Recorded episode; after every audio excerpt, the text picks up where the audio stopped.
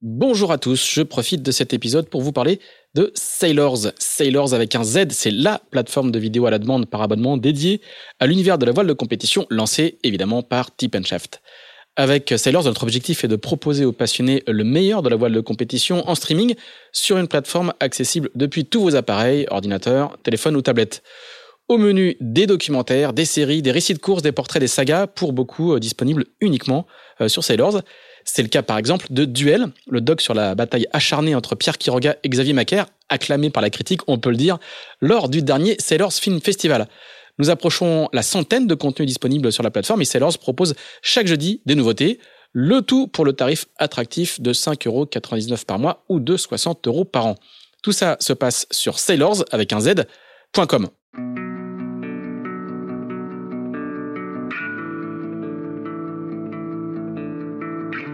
Bonjour, vous écoutez Into the Wind, le podcast des marins qui font des phrases. Into the Wind est produit par Tip Shaft, le média des professionnels et des passionnés de voile de compétition. Tip Shaft, ce sont deux newsletters hebdomadaires en français et en anglais, des podcasts, des événements, des formations ainsi qu'un festival de films et un studio de production de contenu que vous pouvez retrouver sur tipandshaft.com. Je suis Pierre-Yves Lotrou et je vous souhaite la bienvenue dans ce nouvel épisode d'Into the Wind.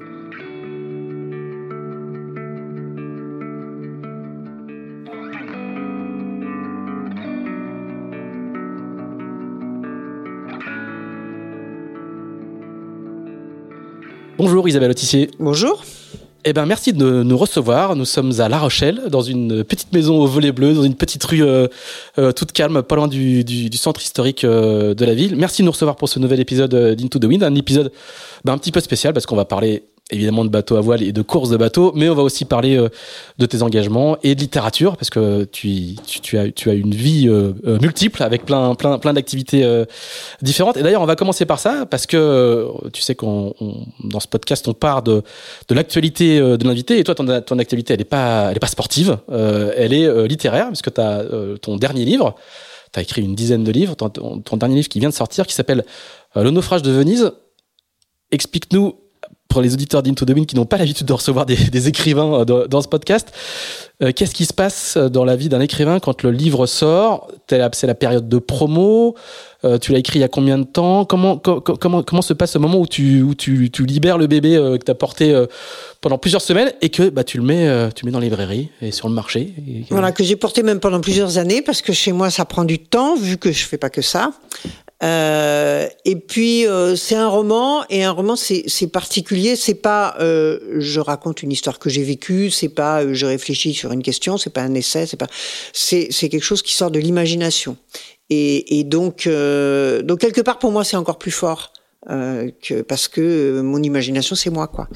Donc oui, c'est l'aboutissement d'un travail. Euh, ce bouquin-là, ça fait à peu près trois ans hein, que j'ai commencé à avoir l'idée de tirer un fil. Euh, et puis après, il y a la doc, moi j'en fais beaucoup. Euh, il y a la partie écriture qui est parfois extrêmement laborieuse euh, parce que c'est un vrai travail. Il faut y revenir, il faut on se pose plein de questions, on trouve pas ça bien, etc., etc. Et puis il y a le, le dialogue avec euh, avec l'éditeur. Euh, et à un moment donné, voilà, on se dit bah voilà, c'est bon, c'est bon à vivre sa vie. donc c'est toujours, oui, c'est toujours un, un moment de, de, de surprise.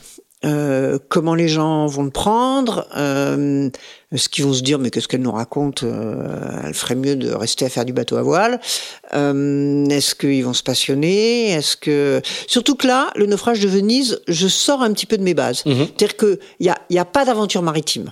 Dans tous les autres, euh, il y avait plus ou moins, à un moment donné, on beaucoup, voilà, parfois beaucoup. Euh, là, pas du tout. Ça se passe vraiment à Venise. Alors, il y a un petit côté un peu lagune, mais enfin bon, la lagune, c'est pas non plus la haute mer. Euh, et puis l'intrigue, le, les personnages, le sujet. Le pitch, hein, je, je, le rappelle rapidement, c'est l'histoire d'une famille vénitienne qui est traversée par le le, les, les, les, débats très contemporains sur euh, la montée des eaux à Venise, et même le, le, le roman raconte la submersion de Venise et euh, comment euh, cette, les solutions pour, pour l'éviter ou les solutions pour le traiter déchirent une famille entre un père, une mère et sa fille. Évidemment, le père est plutôt conservateur, la jeune fille est plutôt, est plutôt activiste. Voilà, je je voilà, dirai pas plus, il faut que les gens le lisent et l'achètent, mais... non, c'est exactement ça. Et, on est loin de Kerguelen, de la Géorgie du Sud, qui ont pu être... Absolument, et, et on est aussi dans une dimension assez psychologique entre des personnages. Il y a, il y a un petit côté de temps en temps un peu huis clos hein, entre cette, cette, dans cette famille. Enfin, voilà. Donc c'est des choses que j'avais pas l'habitude de traiter. Donc, euh, donc, euh, je peux pas dire qu'il y a vraiment de l'anxiété parce que euh, bon, ça marche pas, on va pas me couper la tête. Euh, par contre, euh, euh, il y a un côté amour propre, c'est indéniable. Euh, je, je, je, sors quelque chose de moi, j'ai quand même envie que que ça rencontre au moins un certain type de public. Ça peut pas rencontrer tous les publics, bien sûr, mais que quand même ce, ce livre qui cherche à s'adresser à des gens trouve des gens en face que ça intéresse. Bon, je croise les doigts. Pour l'instant, ça a l'air de bien se passer. Donc, euh, donc on verra par la suite. Mais euh, voilà, c'est vrai qu'il y a toujours un peu de, d'impatience, mais un peu comme quand on fait une course et qu'on se dit, bah voilà, j'aimerais bien gagner, mais euh, euh on n'en sait rien au départ, quoi. Tu écris pour qui? J'écris pour tout le monde. quand, quand tu écris, tu penses à quelqu'un? Non, quand j'écris, je pense à ce que j'écris. Je, je je cherche pas à avoir un langage particulier, par exemple, ou un. Ce que je peux faire, par exemple, quand je fais une conférence. Quand je fais une conférence, je sais que j'ai un certain type de public. Ça peut être des des, euh, des enfants, ça peut être des gens dont je sais qu'ils sont, euh, par exemple, du milieu des entreprises ou du milieu. Enfin voilà. Donc là, je vais éventuellement adapter mon langage et et euh, pas ce que je dis, parce que sur le fond, je l'adapte pas, mais mais, alors que là, euh, comme la littérature, c'est aussi une question d'écriture, euh, de phrases, de mots, de musique, de la phrase et des mots, euh, ça, ça m'est personnel. Et donc, euh, c'est au lecteur de rentrer dans mon univers. Euh, donc je, je, vais essayer de travailler pour aller au mieux de ce que moi je sais faire et de ce que j'ai envie de faire. Après, euh, voilà. Donc j'écris pas pour quelqu'un. Par contre, oui, bien sûr, j'écris pour être lu. Euh, parce que sinon, euh, c'est pas la peine d'être édité. Euh, c'est un roman, donc tu as dit tout à l'heure que ça, ça, sortait de ton imagination. Euh, quand en préparant ce, ce, cet épisode, j'ai beaucoup lu et j'ai beaucoup écouté ce que tu avais, ce que avais pu dire. Tu racontes qu'en fait, il y a beaucoup de travail de préparation pour que tu connaisses l'univers dans lequel tu vas, tu vas te projeter. Mais quand tu commences à écrire, tu sais pas forcément comment va se terminer le roman. Bah non, je me raconte l'histoire à moi-même. Ah ouais, ça m'a beaucoup surpris. tu te mets devant l'ordinateur, tu commences, ou peut-être que tu écris d'ailleurs à la main, mais tu te mets devant ton, ton, ton atelier d'écriture et tu ne sais pas encore. Euh, ah, pas du tout. T'as pas la structure, quoi. Pas du tout. En général. T'as les personnages quand même. Oui, mais, mais même je connais pas tous les personnages. Euh, et, et, souvent, à 30 pages de la fin, je sais pas forcément comment ça va finir. Euh, parce que je me raconte l'histoire à moi-même. Parce que l'histoire, elle se construit. Donc, je pars toujours d'une situation. J'ai j'ai un une espèce d'image mentale et, et, je pars de cette image mentale. Euh, et, et j'ai quand même en général le, le, sujet plus ou moins. Ça peut être la question des, des, des rapports euh, homme-nature euh, dans Sous sol. Là, c'est la question du déni. Comment est-ce qu'on est tous dans le déni environnemental et que on sait tous euh, ce qui se passe, euh, on a toutes les projections de la Terre en chiffres et en fait on fait pas grand-chose. Euh, donc voilà. Donc je suis autour de cette question-là. Et petit à petit, et je pense que ça se passe beaucoup pendant que je dors d'ailleurs, euh, euh, parce que je, je, vis un peu avec mes personnages et comme euh, je j'écris peut-être, euh, je sais pas une, j'ai pas pas une régularité, mais peut-être une fois par semaine, une fois tous les 15 jours, ou des fois je passe trois semaines sans écrire parce que j'ai pas le temps. Je pense que pendant ce temps-là, il y a quelque part dans ma tête euh, les personnages qui qui continuent leur petite vie. Et quand je reviens à l'écriture eh ben le, les, les, choses me viennent plus facilement sous la plume. Donc, donc voilà, donc je donc l'histoire, bah oui, elle se, elle se construit au fur et à mesure. Les caractères s'affinent, les, les, euh, les situations euh, me viennent à l'esprit, euh, et voilà, ça avance comme ça. Quoi. Et tu écris de manière aussi espacée? Ça, ça, ça, ça, me fascine, moi qui ai toujours dû écrire de manière très condensée. Euh. Non, non, mais, mais oui, oui, je pense que c'est un, je pense que c'est un atout, euh, parce que je suis par exemple beaucoup plus capable de me critiquer euh, à partir du moment où j'ai laissé le bouquin pendant euh, 15 jours et que je le relis, Après, je repars en général. euh, voilà. Je me dis non mais là c'est trop mauvais, ça, ça va pas du Tu tout. laisses reposer, quoi. Ouais, je laisse reposer. Et donc j'ai un regard plus critique et ça m'aide à avancer quoi. Et puis encore une fois, euh, entre les deux, dans ma tête, dans un coin de ma tête, il y a un truc à travailler quoi. Ah, C'est vraiment le. Ouais, c'est, on- tu laisses reposer la pâte avant de, avant de faire cuire euh, Voilà. à terme. Et, et combien de fois. que tu, tout à l'heure, tu, tu disais que pour ce livre-là, c'est, trois ans entre l'idée qui germe, la gestation, le repos de la pâte et la cuisson. Oui, voilà, c'est à peu près trois ans.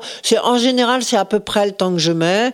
Et, et du coup, comme euh, il y a quand même une petite jachère après, euh, là, le bouquin sort, je n'ai absolument, j'ai zéro idée de ce que je pourrais éventuellement faire après. Je sais même pas si j'en ferai un d'ailleurs, Euh, donc là, il y a quelques mois où je j'y pense pas du tout. euh, je fais autre chose. Euh, Peut-être que dans trois, quatre mois, six mois, il y a une autre idée qui va sortir. Mais je vais pas me forcer. Hein. Je suis pas, je suis pas une écrivaine professionnelle. C'est pas mon job. J'ai pas besoin de sortir un bouquin par an.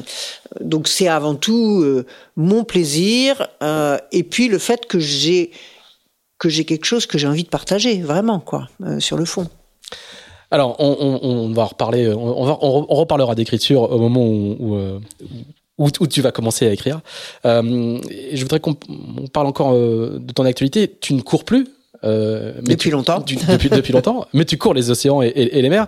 Tu vas, tu vas partir euh, euh, à la fin du mois de juin euh, Ouais, ouais, du, ouais, du je côté, fais- du côté de l'Arctique. Je fais ce que je fais euh, tous les ans depuis 15 ans avec mon bon vieux bateau euh, qui a euh, 30 euh, et quelques années maintenant, 37 ans.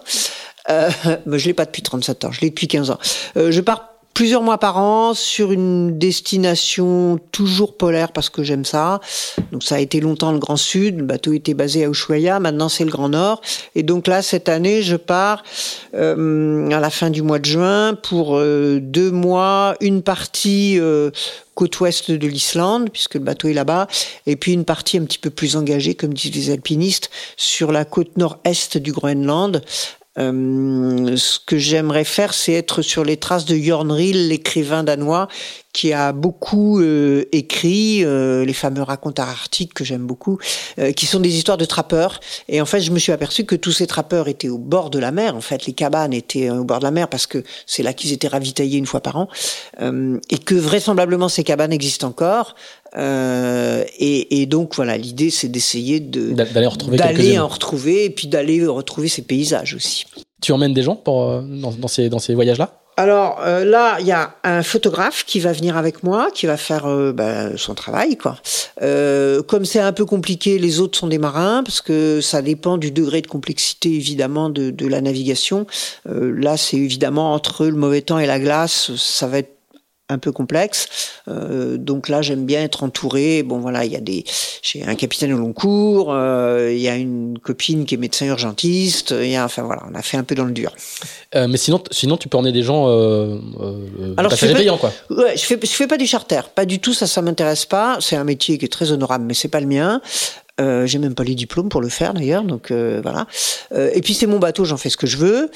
Euh, et, et donc je, par contre, j'adore le partager. Et j'ai fait ça quasiment systématiquement, sauf les deux années Covid là.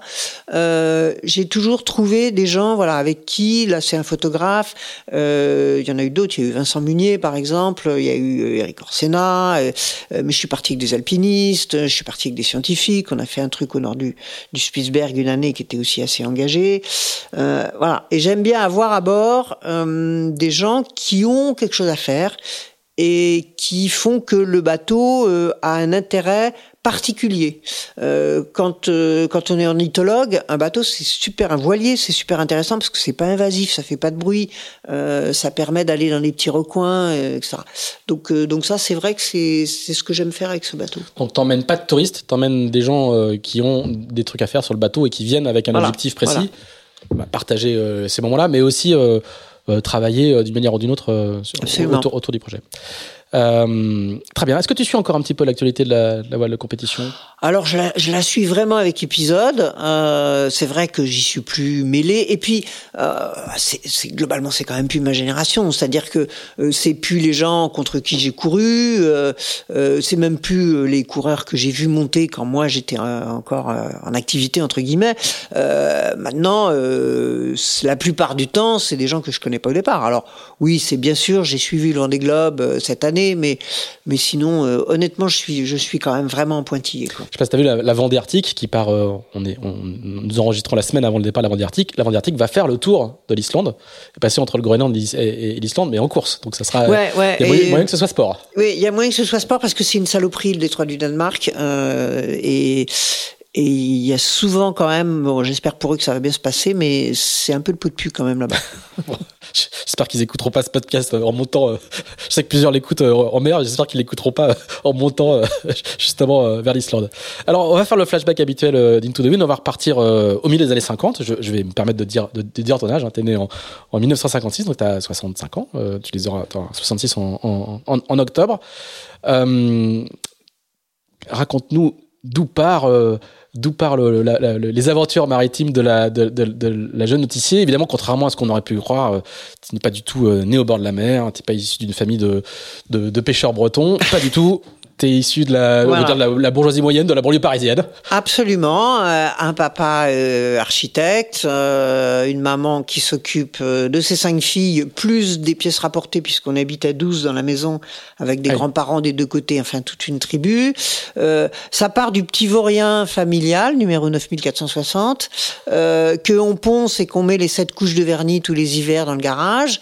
C'est ton, père qui a cette, cette fibre de... de ouais, ouais. papa, papa a découvert la voie un peu tardivement, aux alentours de 30 ans, euh, avec des amis. Il a tout de suite adoré ça. Et donc, euh, donc, ben voilà, assez rapidement, il a eu des petits bateaux qu'il achetait au BHV.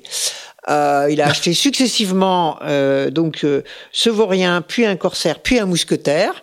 un mousquetaire, il a acheté ça au BHV. Oui, voilà. À l'époque, ça s'achetait au BHV. Et, alors, c'était livré, je ne sais plus où. Enfin bref.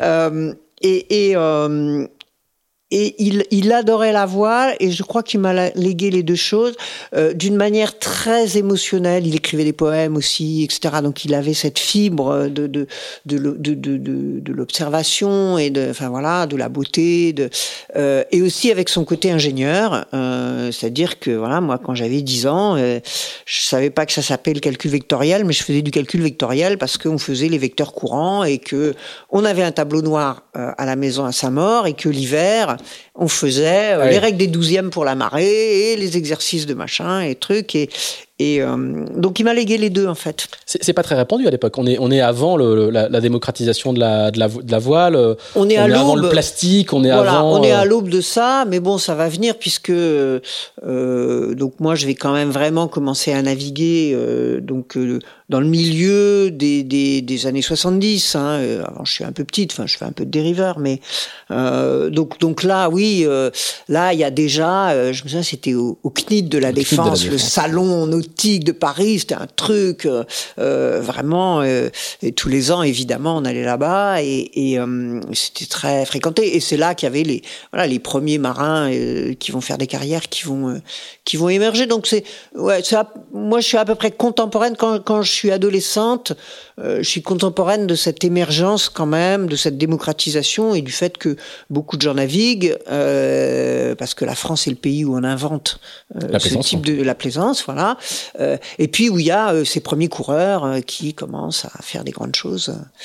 Alors avant, les coureurs, il y a, il y, a, il y, a, des personnages dans ces années 70-là, bien avant les coureurs même, où, où c'est, il est coureur aussi, mais Moitessier, euh, ou les Damiens, je sais que ce sont des gens qui, qui t'ont oui, influencé et qui sont aussi écrivains. Bien sûr, mais moi, moi je suis pas du tout. Euh, en fait, quand, quand je commence à courir, euh, la compétition n'existe pas pour moi.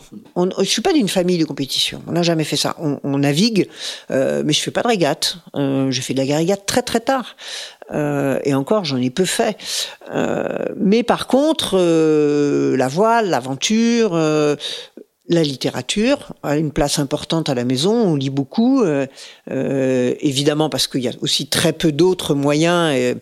Euh, c'est encore un peu les, les, débuts de la télé. Hein. Quand je suis toute petite, il y a qu'une chaîne. Après, il va y en avoir trois. C'est un grand, voilà. Mais bien sûr, il y a, a pas Internet, il y a pas tout ça. Euh, et, et, donc, euh, à Noël, traditionnellement, par exemple, c'est des, des bouquins de bateaux. Euh, c'est la fameuse collection Artaud. Donc, il y a toujours comme ça des récits et et puis c'est vrai que moi, ce qui m'a retenu beaucoup chez euh, des gens comme Damien euh, et même chez moi Tessier, c'est ce côté euh, je pars de rien et je mène mon, mon histoire. et du coup, dans un petit coin de ma tête, je me dis bah après tout, moi aussi. Euh, ces gars-là, euh, au départ, euh, ils connaissaient rien à la voile, euh, ils avaient pas de sous, euh, personne n'allait les chercher, et puis ils ont réussi à faire leur chemin et, et, et, à faire des choses extraordinaires en bateau. Donc je me dis bon bah. Et, et, le transmettre par, le, par, par l'écriture aussi. Et ça, le transmettre. Quand même, parce que le transmettre très bien. C'est un geste, évidemment. Je, pour les plus jeunes de nos auditeurs, je rappelle, hein, c'est le, le, premier tour du monde, le, le, le Golden Globe, et, il continue au lieu de remonter l'Atlantique, il continue, il, il, tourne à droite pour aller vers la Polynésie pour sauver son âme. Voilà. Euh, et il en fait un livre. donc il renonce à la victoire. Il renonce à la victoire, mais bien sûr, c'était, c'était, c'était le, ils étaient deux à, être encore en course. Il renonce à la victoire. Euh, et surtout, il écrit un livre qui s'appelle La longue route et qui effectivement, on en a parlé plusieurs fois dans, dans, dans, dans ce podcast, va euh, influencer une génération, une génération entière. Mais, mais c'est aussi, voilà, c'est un geste et c'est euh, une œuvre. Oui, parce que il a aussi justement, comme comme Damien d'ailleurs, euh, euh, comme euh, comme Janichon qui va écrire le, bouquin, euh, et il a il a aussi cette cette sensibilité, cette poésie, ce, ce rapport très charnel à la mer, qui qui passe très bien par la littérature, qui passe très bien par les mots.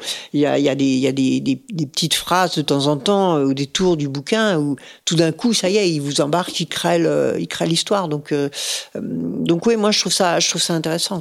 Est-ce que tu peux juste rappeler pour les plus jeunes de nos auditeurs euh, qui sont qui sont les Damiens? C'est ces deux jeunes. Les Damiens, c'est des gens qui. Euh, c'est le nom du bateau en fait. Les Damiens, c'est pas, oui, pas voilà, une famille, voilà. hein, c'est le, nom, euh, du, le nom du bateau. Il y aura plusieurs Damiens. C'est Gérard Janichon, Jérôme Poncet, deux copains euh, sans dessous qui décident de venir ici à La Rochelle, euh, qui ont des rêves plein la tête, qui vont construire un petit bateau en bois de, de, moins de 10 mètres et qui vont partir pour 50 périples dans des trucs à l'époque complètement fous. Euh, déjà, il commence euh, par aller au Spitzberg, donc avec un petit bateau en bois. Puis le Spitzberg, les gens qui naviguaient, ils étaient bien contents de traverser la Manche déjà à l'époque. Hein. Euh, donc voilà. Et après, ils vont remonter l'Amazone. Après, ils vont aller en Antarctique. Enfin, ils vont vraiment faire une navigation qui, qui va qui va scotcher tout le monde parce que parce qu'il n'y a pas de limite dans leur tête parce qu'il n'y a pas de mer euh, sur lequel ils n'aient pas envie de naviguer et sur lequel ils vont pas euh, euh, voilà aller, naviguer. Donc ça ça c'est je pense que c'est un c'est une espèce de bouffée d'oxygène pour les marins, en particulier français, parce qu'ils sont français et que donc ils vont être très connus, qui, va qui va embarquer un nombre de gens incroyables, quoi. D'abord parce qu'ils nous racontent des trucs de folie, en tout cas pour l'époque, et puis euh, et puis que dans la réalisation avec cette simplicité incroyable euh, je, me, je me souviendrai euh, je me souviens toujours que quand ils partent au Spitzberg donc leur premier première grande destination à un moment donné il écrit Gérard il dit ah, alors ouais, il paraît qu'il y a un truc super bien qui mesure la profondeur automatiquement, qui s'appelle un sondeur ce serait pratique parce que évidemment nous avec le plomb de sonde des fois euh, c'est un peu compliqué. Voilà, donc ils naviguent avec un plomb de sonde. Euh, Bon, évidemment, le GPS n'est pas inventé. Ça. Bon, ben voilà quoi. Et, et, et, ils vont en Antarctique avec un plan de sonde et ils font tout avec un plan de sonde. Donc euh, bon. La, la, la, voile dans ces années-là, parce est, c'est les années 70, hein, c'est aussi des années euh, euh particulières. Tu, tu, es une, une, enfant de ces, de, de ces années-là, adolescente, une, oui, enfant adolescente de ces, de ces années-là. Euh, dans, dans, dans une début dans Shaft, on parle beaucoup de la voile, performance, du carbone, des sponsors. Mais à l'époque, la voile est un peu plus tard le, le, début de la compétition, c'est aussi le, le, le, terrain de jeu de cette jeunesse-là. C'est-à-dire que c'est le, c'est le, c'est, la route, quoi. C'est une forme de, de, de, de, prendre la route, quoi. Hein. Bien sûr, c'est une forme de, de on a, libération. On beaucoup de gens l'oublient aujourd'hui, mais c'était, vraiment un, un, terrain. C'est une forme de, de liberté, quoi. De, euh, euh, et à l'époque, on va en deux shows à Katmandou et euh, on part en bateau euh, à l'autre bout du monde. Et on construit son bateau. Et on construit euh, son bateau. rien. Ici, à La Rochelle, moi, je vais construire mon bateau un peu plus tard. euh, mais euh, ici, à La Rochelle, à l'époque, il y a, y, a, il y a 50 constructeurs amateurs. Dans n'importe quel vieux hangar de la ville en bois, t'avais quatre, cinq types, euh, chacun avec leurs trucs, euh, les bateaux euh, en bois, en fer, en ceci, en cela, en béton. C'est la grande époque des bateaux en béton. Euh, et- Ferrociment, et- c'est et ça aussi, hein. ferrociment, voilà. Et, et, et chacun euh, euh, était voilà partait pour la grande aventure, quoi. Partait. euh, euh, c'est toute cette époque euh, aussi qui correspond à la libération des mœurs, qui correspond à plein de choses. On est, on est quelques années après 68. Ah, T'es trop jeune pour l'avoir pour l'avoir vécu, mais, euh, mais on est quelques années après 68. À partir de, à partir de quel moment tu, tu, tu, tu sais que, que la, la mer va être, va être liée à ton, à ton destin? Assez tôt, assez tôt, et je pense que euh, quand j'ai déjà 10 ans, 12 ans, euh, euh, je me dis que ce sera là que ça se passera, quoi. Et je commence à rêver de, de grandes navigations, de- de- d'aller au Cap Horn. Mais bon, évidemment, c'est des rêves d'enfant, quoi. hein. C'est des rêves d'enfant que j'ai un peu tendance à garder pour moi, parce que je veux pas que on me dise, moi, t'es gentille, ma petite chérie. Euh, donc j'en parle pas trop. Euh, c'est des moments où, par exemple, j'ai un petit carnet où je note des trucs euh, qui, dont je me dis que ça me servira plus tard. Alors c'est un peu de tout. ce carnet n'existe plus, bien sûr, mais mais de mémoire, il y a des trucs techniques que j'ai trouvés à droite à gauche dans une revue, dans un bouquin. Il y a des il y a des lieux où je me dis bah tiens là, ça doit être bien d'aller là. Voilà. Donc je, je dis pas grand chose, mais dans ma petite tête de, petite fille, d'adolescente, euh, je me construis un truc et après, euh, quand je vais euh, être carrément adolescente, être au lycée, commencer à me dire bon, là, là c'est clair que je vais faire un métier au bord de la mer. Euh, et très tôt, je suis en quatrième, en troisième, donc très tôt, je vais commencer à regarder, à me dire, euh, hein, la fac, oui, non, mais bon, ce sera dans un labo, euh, peut-être pas terrible. Je regarde un peu autour de moi, etc. Et, et, donc voilà, c'est très très consciemment que que je décide de faire finalement ce que je vais faire, c'est-à-dire des études d'ingénieur agronome à Lyeut. Euh, parce que euh, voilà parce que c'est je me dis que c'est là que C'est un choix rationnel lié à c'est cette, choix, à cette- voilà, à cette voilà. attraction. Et, quoi. Et, et je fais pas le choix très clairement euh, de partir traîner mes mes mes dockside sur les pontons et de partir voilà. Je je suis quelqu'un des fois les gens se marquent quand je dis ça mais j'aime pas le risque. Euh, c'est-à-dire que je construis beaucoup les choses et, et je me dis il faut que je me construise un métier. Euh, il faut que je sois capable de gagner ma vie toute seule comme une grande avec un truc euh, qui m'intéresse et, et voilà. Euh, si je pars à l'aventure euh, et que j'embarque sur des bateaux comme ça à droite à gauche et tout, je sais pas où ça va mener. Euh, non, ça, ça, ça, ça me convient pas. Et quand tu, donc, tu fais agro à Rennes, hein, et, et quand, quand tu es étudiante, tu as, déjà, euh, t'as déjà euh, navigué un peu au large, tu as déjà, t'as déjà fait des croisières Oui, alors en famille essentiellement, parce que donc de fil en aiguille, euh, mes parents, euh, ils ont un côté très précurseur. D'ailleurs, c'est drôle euh, en, en termes écologiques, environnementaux, c'est qu'ils vont se retrouver copropriétaires à 17 d'un bateau qui fait un peu moins de 10 mètres. Donc euh, là, euh, le partage, euh, ça fonctionne et ça fonctionne super bien. Ils ont une petite assoce et euh, ce bateau navigue quasiment six mois par an parce que les gens se remplacent, se re- refilent le bateau. euh, voilà, euh, moi je vais en Angleterre, euh, toi tu viens, tu prends un équipage, tu fais ailleurs, etc. Et moi je vais beaucoup naviguer avec ce bateau et entre autres la famille Autissier est un peu connue comme étant les bouffeurs de mille. Donc nous, par exemple, on prend le bateau à la Bervrac et on monte au nord de l'Écosse et puis on fait des choses comme ça. Et donc là j'ai quand même, là j'apprends bien à naviguer. J'apprends bien à naviguer euh, parce que c'est déjà des navigations un petit peu lointaines, euh, les nuits en mer, euh, tout ça, les l'approche des côtes, les enfin bon. et, mais, mais ça c'est en famille. Il y a toujours pas de course. Et il y a absolument pas de Et course. c'est même loin, quoi. C'est même pas dans ma tête. Euh, à- à- tu vas tu vas t'installer à La Rochelle? Ton premier ton premier job sera à, à La Rochelle. Au, Alors de la- mon deuxième job, le projet, un premier job en Bretagne Sud, mais après ouais, j'arrive à La Rochelle euh, pour bosser parce que euh, j'ai un contrat de travail avec ce qui était l'ancêtre d'Ifremer, l'Institut des pêches, euh, et donc je vais bosser pour la pêche ici euh, pendant. Alors j'ai un premier contrat de trois ans, puis après je vais passer à l'école maritime. Mais euh, oui, oui, euh, j'arrive et au moment, c'est au moment où j'arrive à La Rochelle, donc euh, dans les années 80, tout début des années 80 que je me dis, il me faut mon bateau à moi. Et, et là, euh, je repère euh, un type qui avait commencé à fabriquer une coque, puis qui avait, euh, qui s'était arrêté. Donc il y avait la coque sans pont, espèce de baignoire rouillée dans un coin de Bretagne. Et, euh, et je lui rachète le truc et je l'amène ici et, et je vais voilà avec mon petit copain de l'époque, on va on va en faire un vrai bateau pendant pendant trois ans quoi.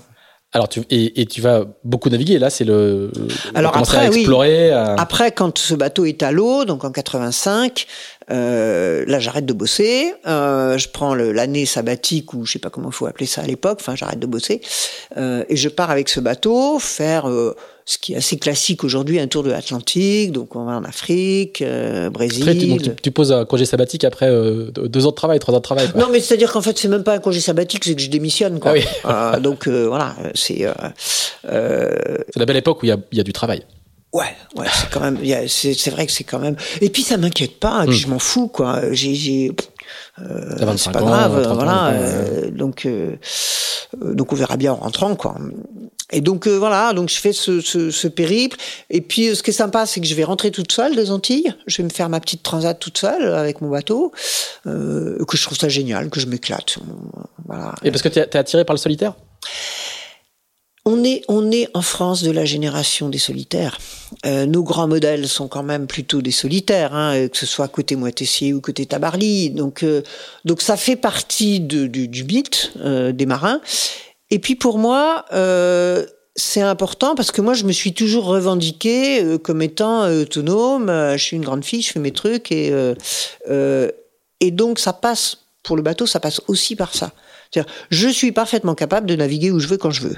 Donc après, je veux bien naviguer avec d'autres gens et je veux bien tout ce qu'on veut, mais je sais que quoi qu'il arrive, euh, voilà, je j'ai cette ouverture et, et, et je l'assume et j'en suis capable et j'ai bossé pour ça et je me suis formé et, voilà. Donc c'est important.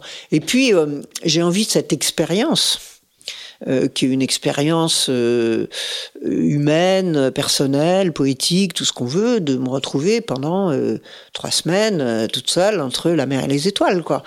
Donc ça, ça c'est quand même un sentiment particulier. Moi, j'aime bien faire, j'adore faire de l'équipage, mais le solitaire, c'est quand même très particulier.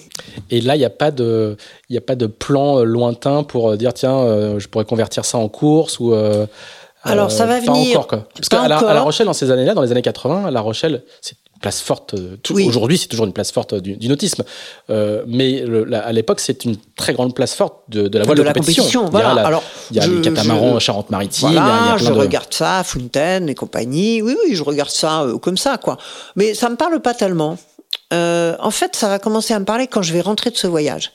Parce que quand je rentre de ce voyage, euh, bon, ben, je reviens ici, je regarde autour de moi, les gens, les choses, tout ça, eh bien, il n'y a rien qu'à changer. Ça, ça me fout les jetons.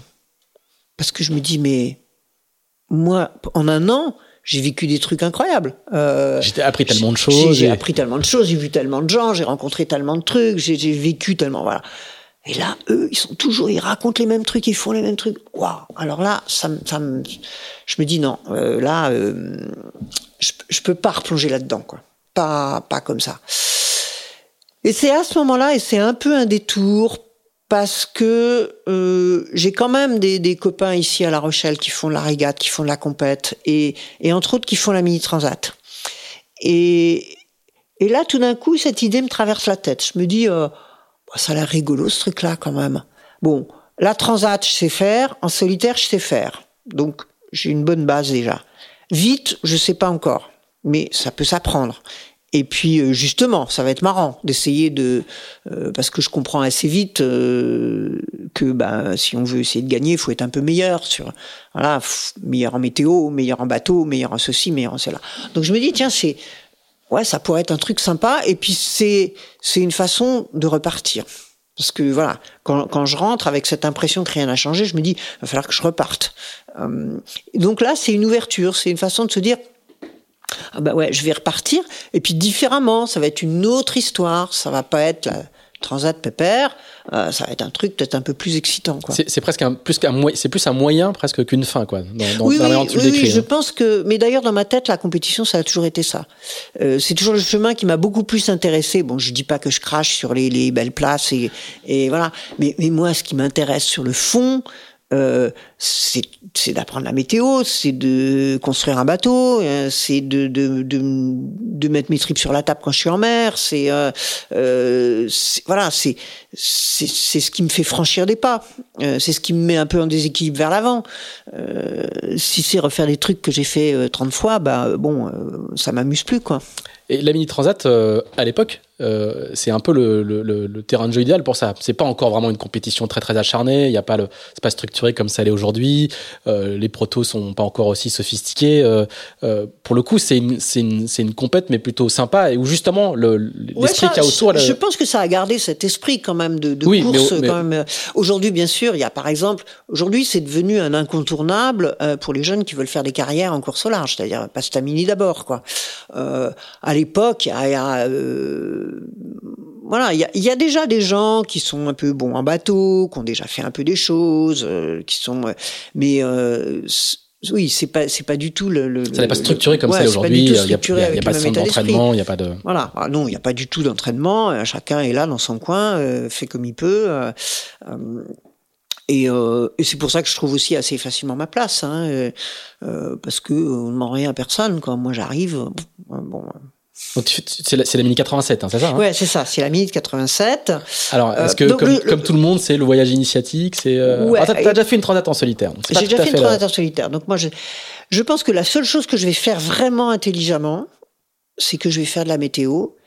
Et euh, je vais rencontrer Pierre Lanier, qui à l'époque était un des, un des dieux du routage. Euh, euh, et euh, on me dit, voilà, c'est le super bon. Euh, bon, et j'appelle ce monsieur un peu, euh, je lui dis ben voilà, euh, je raconte, je lui dis je voudrais faire une course, un mini transat, euh, et puis je pense qu'il faudrait que je fasse un peu de météo. Et il me dit bon bah écoute, euh, bah t'as qu'à venir. Bon d'accord. Euh, il me dit bah faut que tu comptes au moins une semaine pour qu'on puisse bosser. Bon d'accord. Il me dit bah du coup attends je vais dire à mes deux gamins d'habiter dans la dans la de se mettre dans la même piole et puis comme ça t'auras une chambre à la maison parce que t'as pas un sou. Ben oui. Et puis, euh, et puis bon, euh, bah, alors moi je me dis, passer une semaine chez un routeur, euh, ça va quand même coûter quelque chose, quoi. Il va falloir que je le paye. Puis là, il, il a un truc absolument incroyable. Il me dit, euh, bon, alors de toute façon c'est gratuit parce que si un jour tu fais le tour du monde, là, ce sera payant. je sais pas pourquoi. Alors, je pense qu'il a dit ça parce que par gentillesse, il voulait me, me il savait que ça allait me, me, me complexer un peu euh, de m'offrir ça gratuitement. Je pense que ça lui faisait plaisir. Euh, qu'une comme ça, qu'une jeune nana euh, vienne le voilà. Et, et ça, ça m'a beaucoup aidé parce que quand je prends le départ de la mini, euh, je suis, je crois, la seule, où on est peut-être deux, euh, à partir au nord-ouest, alors que tout le monde part au sud-ouest, parce qu'on a du vent d'ouest, et moi je vais chercher le front, parce que j'ai appris, euh, grâce à Pierre Lanier. Alors maintenant, c'est une évidence, parce que tout le monde fait de la météo. À l'époque, ça l'est pas. Euh, et tout le monde se dit que bye bye la fille là, qui est partie euh, à Pétaouchnok, et puis, et puis en fait, je gagne la première étape, quoi. Donc, donc, donc c'est vrai que c'était des belles histoires. Tu, on, on, en reparlera à plusieurs reprises au, cours de cet épisode. Il euh, n'y a, a, pas beaucoup de filles. Non, on est 2 sur 53. Euh, et même dans, dans, le, dans, dans, ce monde-là de la voile, euh, c'est pas. Euh... Non, il y en a pas beaucoup. Alors moi, ça me trouble pas tellement parce qui que. qui rentrent en solitaire d'un tour de l'Atlantique, il y en a encore moins, quoi. Ouais, mais ça me trouble pas beaucoup parce que euh, et d'une dans mon éducation et ça, je remercierai jamais assez mes parents. On m'a jamais dit que parce que j'étais une fille, il fallait que je fasse ci ou qu'il fallait que je passe ça. On m'a toujours euh, poussé en avant et vas-y et voilà. Euh, qui se trouve que dans ce que j'ai fait avant, je me suis toujours retrouvée majoritairement avec des garçons. Quand je fais l'agro, on est 10 filles sur 80, euh, sur 80 étudiants. Quand je vais sur les bateaux de pêche, le moins qu'on puisse dire, c'est qu'il n'y a pas beaucoup de femmes. Euh, même, même dans la recherche à l'époque, euh, il y a euh, pas beaucoup de femmes, euh, je dirais, à, haut niveau de recherche. Ça, ça a changé maintenant.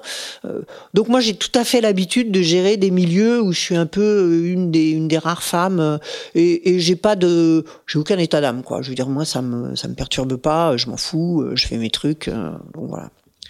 Tu vas trouver un sponsor aussi. Oui. Ce qui aussi pour l'époque est euh, le, le, la, voile française est déjà très sponsorisée. C'est un, modèle très très particulier dans le, dans, dans le monde de la voile. Euh, raconte tout comment tu vas et un sponsor qui on va le voir va t'accompagner après mais euh, mais oui oui donc je vais trouver la caisse d'épargne au départ au niveau local euh, moi j'ai une stratégie. C'est très organisé quand même ton projet. Ah oui, tu, oui, tu vas, très- tu vas voir Pierre Lanier, tu trouves des sponsors. Ah non, non, non, mais, moi je suis ingénieur. Hein. Donc, euh, on va dire. pas me la faire. Euh, il faut que le truc, c'est ce que je disais tout à l'heure, je, je suis pas partie traîner mes godasses euh, sur n'importe quel ponton. J'ai voulu un métier, j'ai voulu un machin, oui, voilà. Donc euh, je suis très, très. Voilà. Et, et donc voilà, donc je fais comme tout le monde mon petit dossier avec des photos en couleur. Hein, et ma stratégie, ça va être la stratégie du pitbull. Euh, C'est-à-dire que je vais euh, exploiter des, euh, des cercles euh, concentriques de plus en plus éloignés de relations. Euh, je commence par quelques amis de mon père. euh, et en fait, quand je croche dans quelqu'un, je le lâche pas tant qu'il m'a pas donné autre chose. Si lui il me dit non, il faut qu'il me lâche Un un contact. un contact et quelqu'un d'autre. Et, et dans cette stratégie-là, bah, finalement, ça va marcher au final. Je pense que ça marche aussi parce que justement, d'ailleurs, j'avais demandé quelques, quelques années plus tard aux gens de la Caisse d'épargne pourquoi au départ euh, ils avaient accepté ce dossier euh, d'une minette pas connue euh, qui arrivait. Et ils m'avaient dit parce que vous êtes une femme ingénieure et ça, ça nous a, ça on s'est dit, il y a un truc. Donc c'est marrant quoi. Euh, et, et voilà, et donc, euh, donc euh, effectivement. Mais moi, je me suis sécurisé les choses avant, c'est-à-dire que j'ai quand même cassé ma tirelire. J'ai déjà à l'époque loué le bateau au départ parce que j'avais pas les moyens de l'acheter. Après, je vais, je vais l'acheter. C'est quoi comme bateau? C'est c'est un c'est donc un, un vieux. C'était déjà un bateau qui avait qui avait une histoire qui était en bois moulé. Euh, et que je vais euh, pas mal bricoler parce qu'il était un peu en sale état. Euh, entre autres, euh, je, je doutais de rien, mais je vais découper un des plis de bois moulé qui est pourri et, et euh, je vais me dire que ça va bien aller comme ça. Deux plis, ça suffit. Trois, c'est pas la peine. ça sera plus léger. bon, ça le fait. Euh, mais mais voilà. Donc c'était pas, euh, c'était un proto, mais c'était pas un proto de la dernière génération, même de l'époque où il commençait à y avoir, pas encore de carbone, mais il commençait à y avoir des bateaux un peu plus sophistiqués et plus légers quand même. Tu, tu gagnes la première étape euh, au scratch En hein solo, en solo, en, ouais. en solo, Ouais. ouais. Parce qu'à euh, À l'époque, on courait en double aussi. On, on en double, Ouais. Mais, mais, mais, euh, Non, mais c'est rigolo parce que j'arrive. euh, donc, on a, on a très peu d'informations sur ce qui se passe en mer. hein. Le seul truc, c'est quand on voit un cargo, on l'appelle, on lui dit il y a pas des petits bateaux autour de vous? mais bon, moi, je sais pas où j'en suis du tout. Je fais mon truc. Et quand j'arrive, donc quand, quand, quand j'arrive dans le port de Las Palmas, puisque c'était là l'arrivée, il y a personne dans le port. Et là, je me dis merde, je me suis gouré. C'est pas le bon port. C'est pas là qu'il fallait arriver. Il y a personne. Et là, je vois un petit bonhomme euh, sur euh, sur la digue qui saute en l'air comme ça, qui était l'organisateur de la course, qui me dit ah Isabelle. Donc c'était marrant parce que j'étais, je crois que j'étais vraiment la première surprise. Et, et la, la, la- sur, la deuxième, sur la deuxième étape, ça se passe comment? Euh, moyennement bien. Euh, je, je pète pas mal déjà. Euh, je suis un peu jeune à l'époque. Hein. Euh, donc on a, on a pas de GPS bien sûr. Donc on fait tout au sextant et au sextant l'heure précise c'est très important.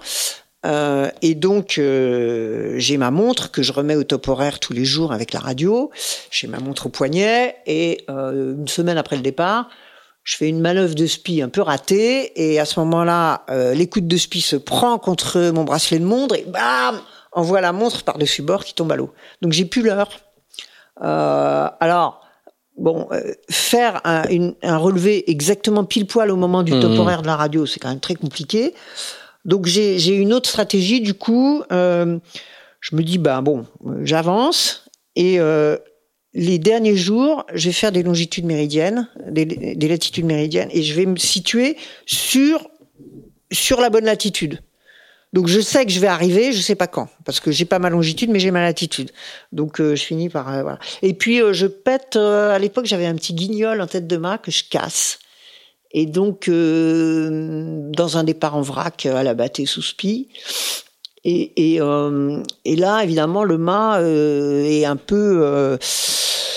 Euh, euh, le mât est un peu nouille, un peu gueule. mou, on va dire, dans les hauts, et, et j'essaye de bricoler un peu un truc. Bon, j'ai de la chance de pas démater, je pense quand même. hein.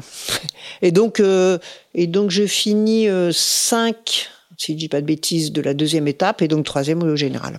C'est pas mal pour une quelqu'un Ah qui, bah, qui a- qui a génial. commencé la régate euh, Ah bah oui, oui, parce que j'ai quasiment quelques mois auparavant. Voilà, j'ai quasiment pas euh, franchi de ligne de départ avant euh, le départ de la mini transat. Et, et euh, est-ce que, comme pour la plupart des gens qui font la Mitronate, ça, ça, ça a une valeur de voyage initiatique euh, C'est une révélation un- Alors c'est une révélation pour moi par rapport à la compétition. Ouais. Euh, C'est-à-dire que tout, tout d'un coup, enfin, je me rends compte que m'exciter comme une dingue sur ce petit bateau pour essayer de le faire voler, euh, ça, me- ça me plaît, quoi. Ça m'amuse, ça m'excite, ça. euh, euh, donc j'ai envie de continuer la course. Tout de suite. Ouais, ouais. Euh, dans, dans ma tête, euh, même même à la fin de la première étape, bon, en plus quand ça se passe bien, on se dit que bah voilà quoi. Hein.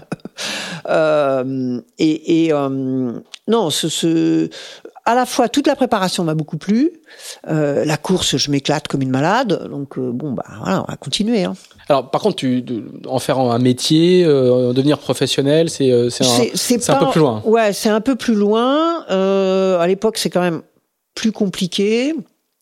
Donc, je vais ensuite, pendant, pendant les années où je vais faire le Figaro, je vais m'arranger pour mixer une partie où je travaille, six ou sept mois par an. Après, euh, je démissionne. Enfin, je suis en fin de contrat et là, je peux courir. Quoi. Je vais, je vais faire un espèce de. Tu vas faire prof, hein, en- Ouais, voilà. Je vais être prof euh, à l'école maritime ici à La Rochelle.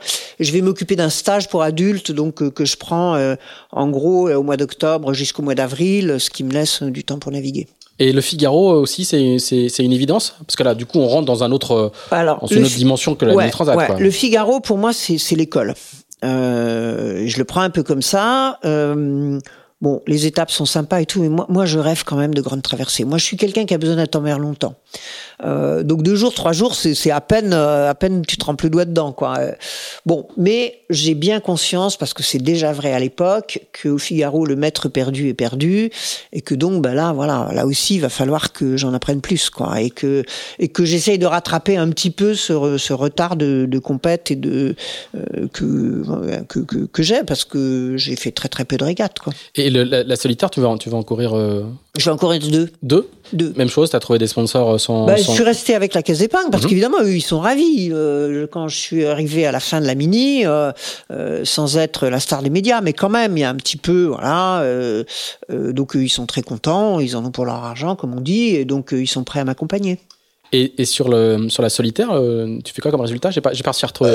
alors retrouver. de mémoire de mémoire je fais à peu près milieu de tableau j'ai dû faire alors 13 et 12 ou 14 et 13, enfin voilà, à peu près milieu de tableau. Bon, ce qui est, ce qui est, on va dire, honnête, ce qui est pas exceptionnel, mais, euh, mais bon, voilà, je suis pas, je ramasse pas les bouées. euh, et, et, euh, bon, et là, pour le coup, effectivement, j'apprends pas mal de choses. quoi. Et, et- mais t'es pas, tu, tu rentres pas dans le trip euh, figariste, quoi. Tu, pour toi, c'est un passage euh, ouais, pour, ouais, pour autre parce chose. Que, parce que c'est, voilà, j'ai cette frustration que ça dure pas assez longtemps, quoi. Euh, et, et, et, t'as- et, euh, comme tu as l'air d'être extrêmement organisé, euh, tu as déjà planifié euh, le, le coup d'après? Tu Alors, réfléchis je, un petit je peu? sens que ça vient. je je l'ai pas. Et puis bon, il faut que je prenne le temps de réfléchir. Euh, mais mais oui, je sens que parce que je sais bien que je vais pas faire le Figaro euh, cinq fois ou dix fois quoi. Euh, Donc il y aura autre chose. Et le autre chose, ça s'impose petit à petit que ça va être un tour du monde.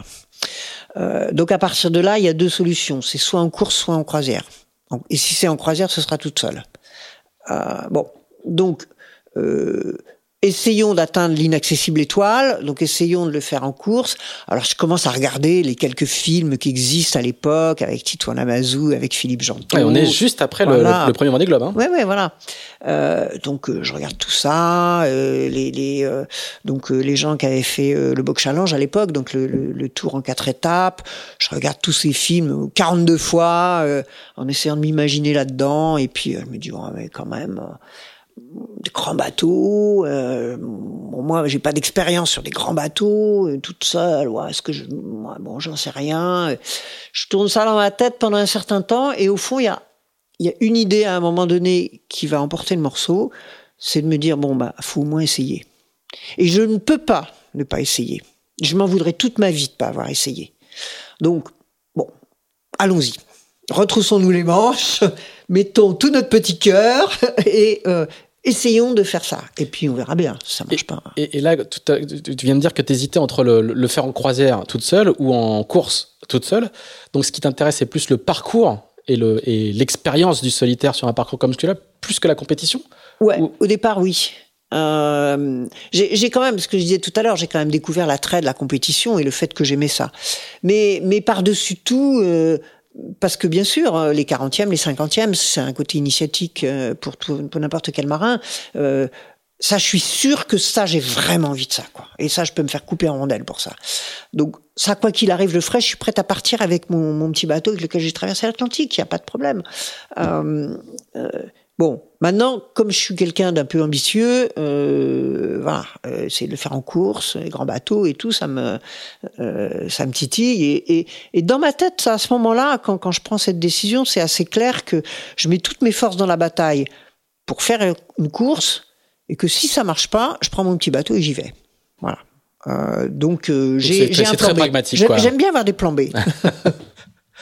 Alors comment comment ça va comment ça va se construire? Parce que là il là c'est plus les mêmes budgets euh, d'autant que c'est une c'est une course par étape donc euh, ça va se financer aussi. Ouais. Il faut trouver un bateau plus gros euh, comment, Voilà donc là déjà on change d'échelle quand même. Hein. Donc là je vais voir la caisse d'épargne et ils me disent euh, ils me disent mais euh, non non mais là c'est hors de question parce que tu risques de mourir et, et, nous, on veut pas. Euh, on est une caisse d'épargne, on est des gens qui travaillons sur la sécurité quand même, hein, euh, et on veut pas être euh, éventuellement responsable d'avoir envoyé quelqu'un à la mort. Oh non, merci, c'est sympa.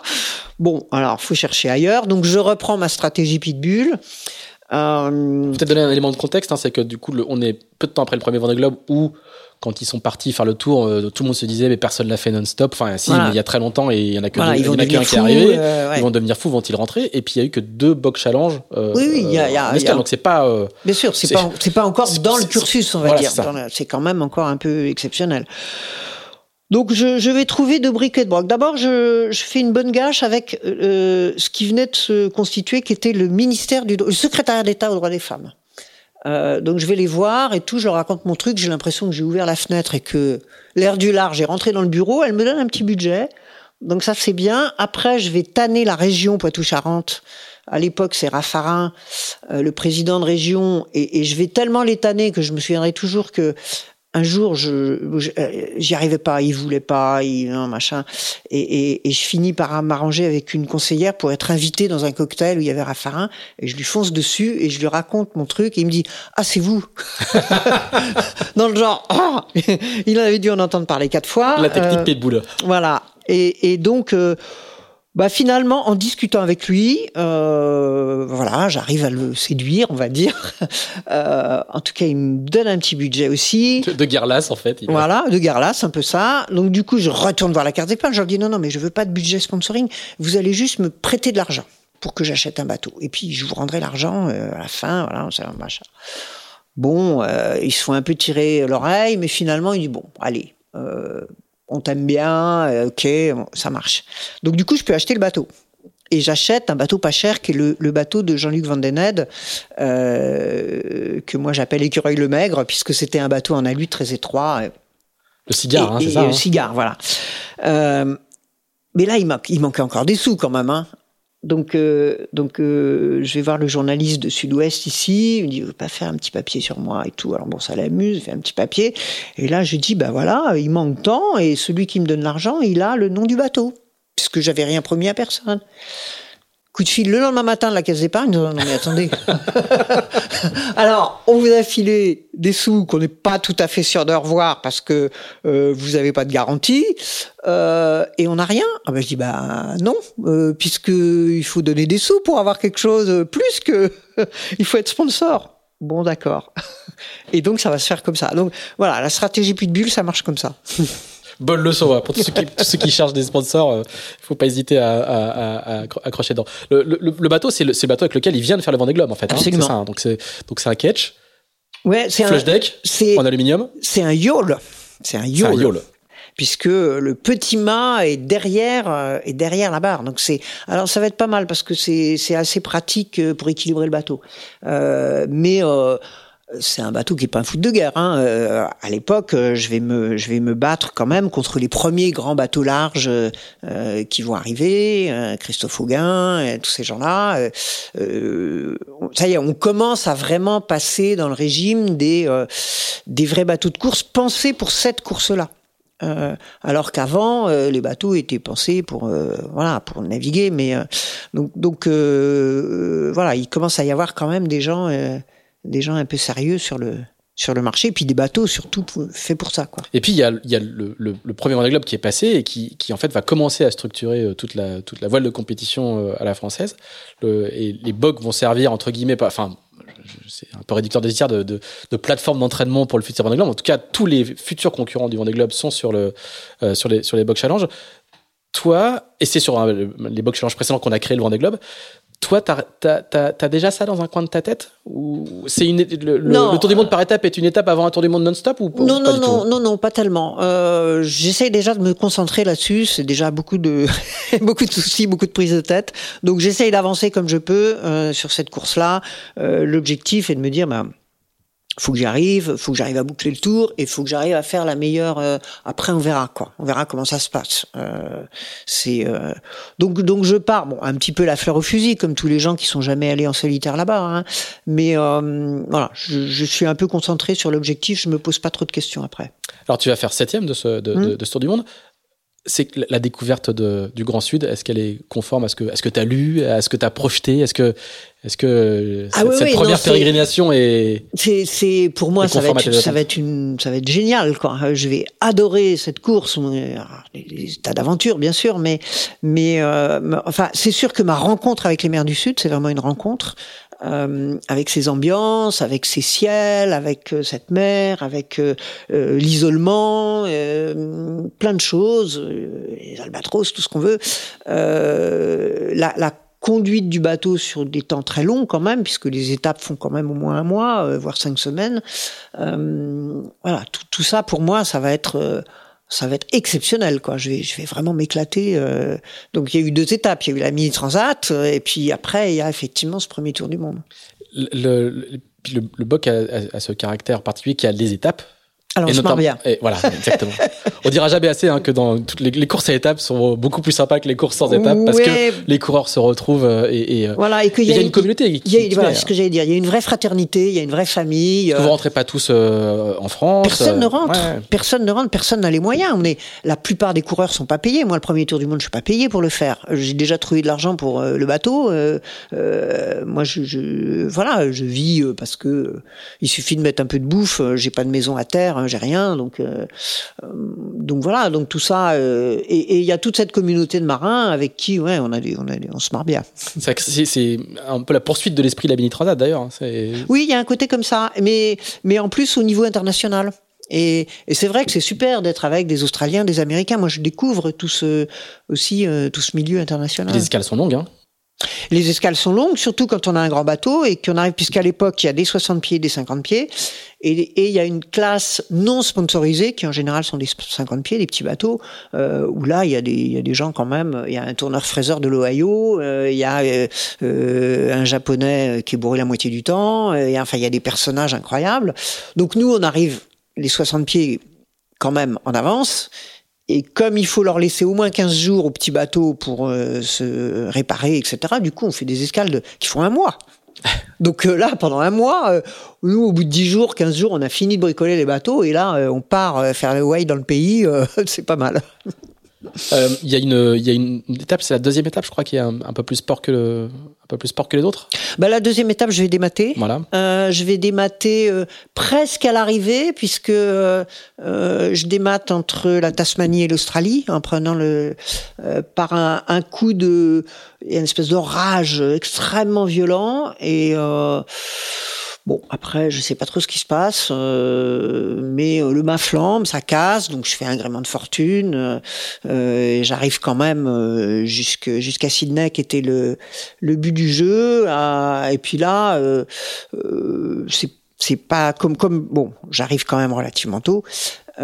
Puisque je faisais partie quand même des 60 pieds, et donc là, voilà, on retrouve un poteau en alu, on rebricole un truc, et puis ça repart, quoi. Ça, reste enfin, on a, on a, on vous a, tu, tu, as le temps de faire des réparations. Euh, ouais, les, ouais, parce que les escales même sont en étant au bout du monde, même. Ouais. À l'issue de ce, à l'issue de ce tour du monde, ça, ça change des, des, des, choses en toi. Il y a, il y a une, ouais. t'as une nouvelle manière de, parce que tu coches les cases là, implacablement. Les cases se cochent les unes après les ouais, autres. Tranquille, tranquille. Ouais, euh, le ben plan se déroule quoi. Voilà. Et ben enfin, là, hein, mais... là, je me dis que soit j'arrête et je fais autre chose, euh, soit si je veux continuer, il est temps de passer dans la catégorie professionnelle quoi. C'est-à-dire que d'abord il est temps que j'en vive euh, pour pouvoir consacrer tout mon temps à ça et pas être euh, à l'école maritime que j'aime bien, mais euh, bon. Euh, et puis et puis bon, la caisse d'épargne sont super contents. on est monté au niveau national entre les deux, donc il y a plus de moyens. Donc là, je commence à me dire, ben, si je veux repartir. Euh, cette fois-ci, il faut que j'ai un vrai bateau euh, neuf. Euh, et puis, il faut que je reparte avec des ambitions. On, on monte la case dessus Et ça, ça germe pendant ton tour du monde? Comme, comme beaucoup de marins, la, la, remontée, la fameuse remontée de l'Atlantique sur le Vendée Globe est toujours oui, très oui, riche. Oui, mais... oui, oui, ça germe, ça germe pendant le, pendant le, le tour. Euh, c'est vrai que quand j'arrive, la décision, enfin voilà, le, moi j'ai pris ma décision. Après, bon, la caisse va dire oui et puis ça va s'enchaîner. Mais, mais euh, oui, oui, je me dis que là, voilà, quand, quand je remonte, je me dis c'était trop bien, faut que je, faut que j'y replonge. Euh, et je me dis voilà, maintenant, euh, maintenant il faut que ce soit professionnel. Et tu as des envies de performance? Oui, oui, oui, bien sûr.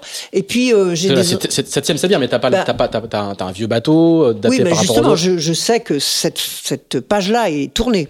Euh, donc euh, maintenant, je sais que je veux de la performance, je veux un bateau neuf, euh, je veux, je veux des architectes qui vont me pondre des trucs, voilà. je veux. donc oui, j'ai des ambitions, ouais. ouais.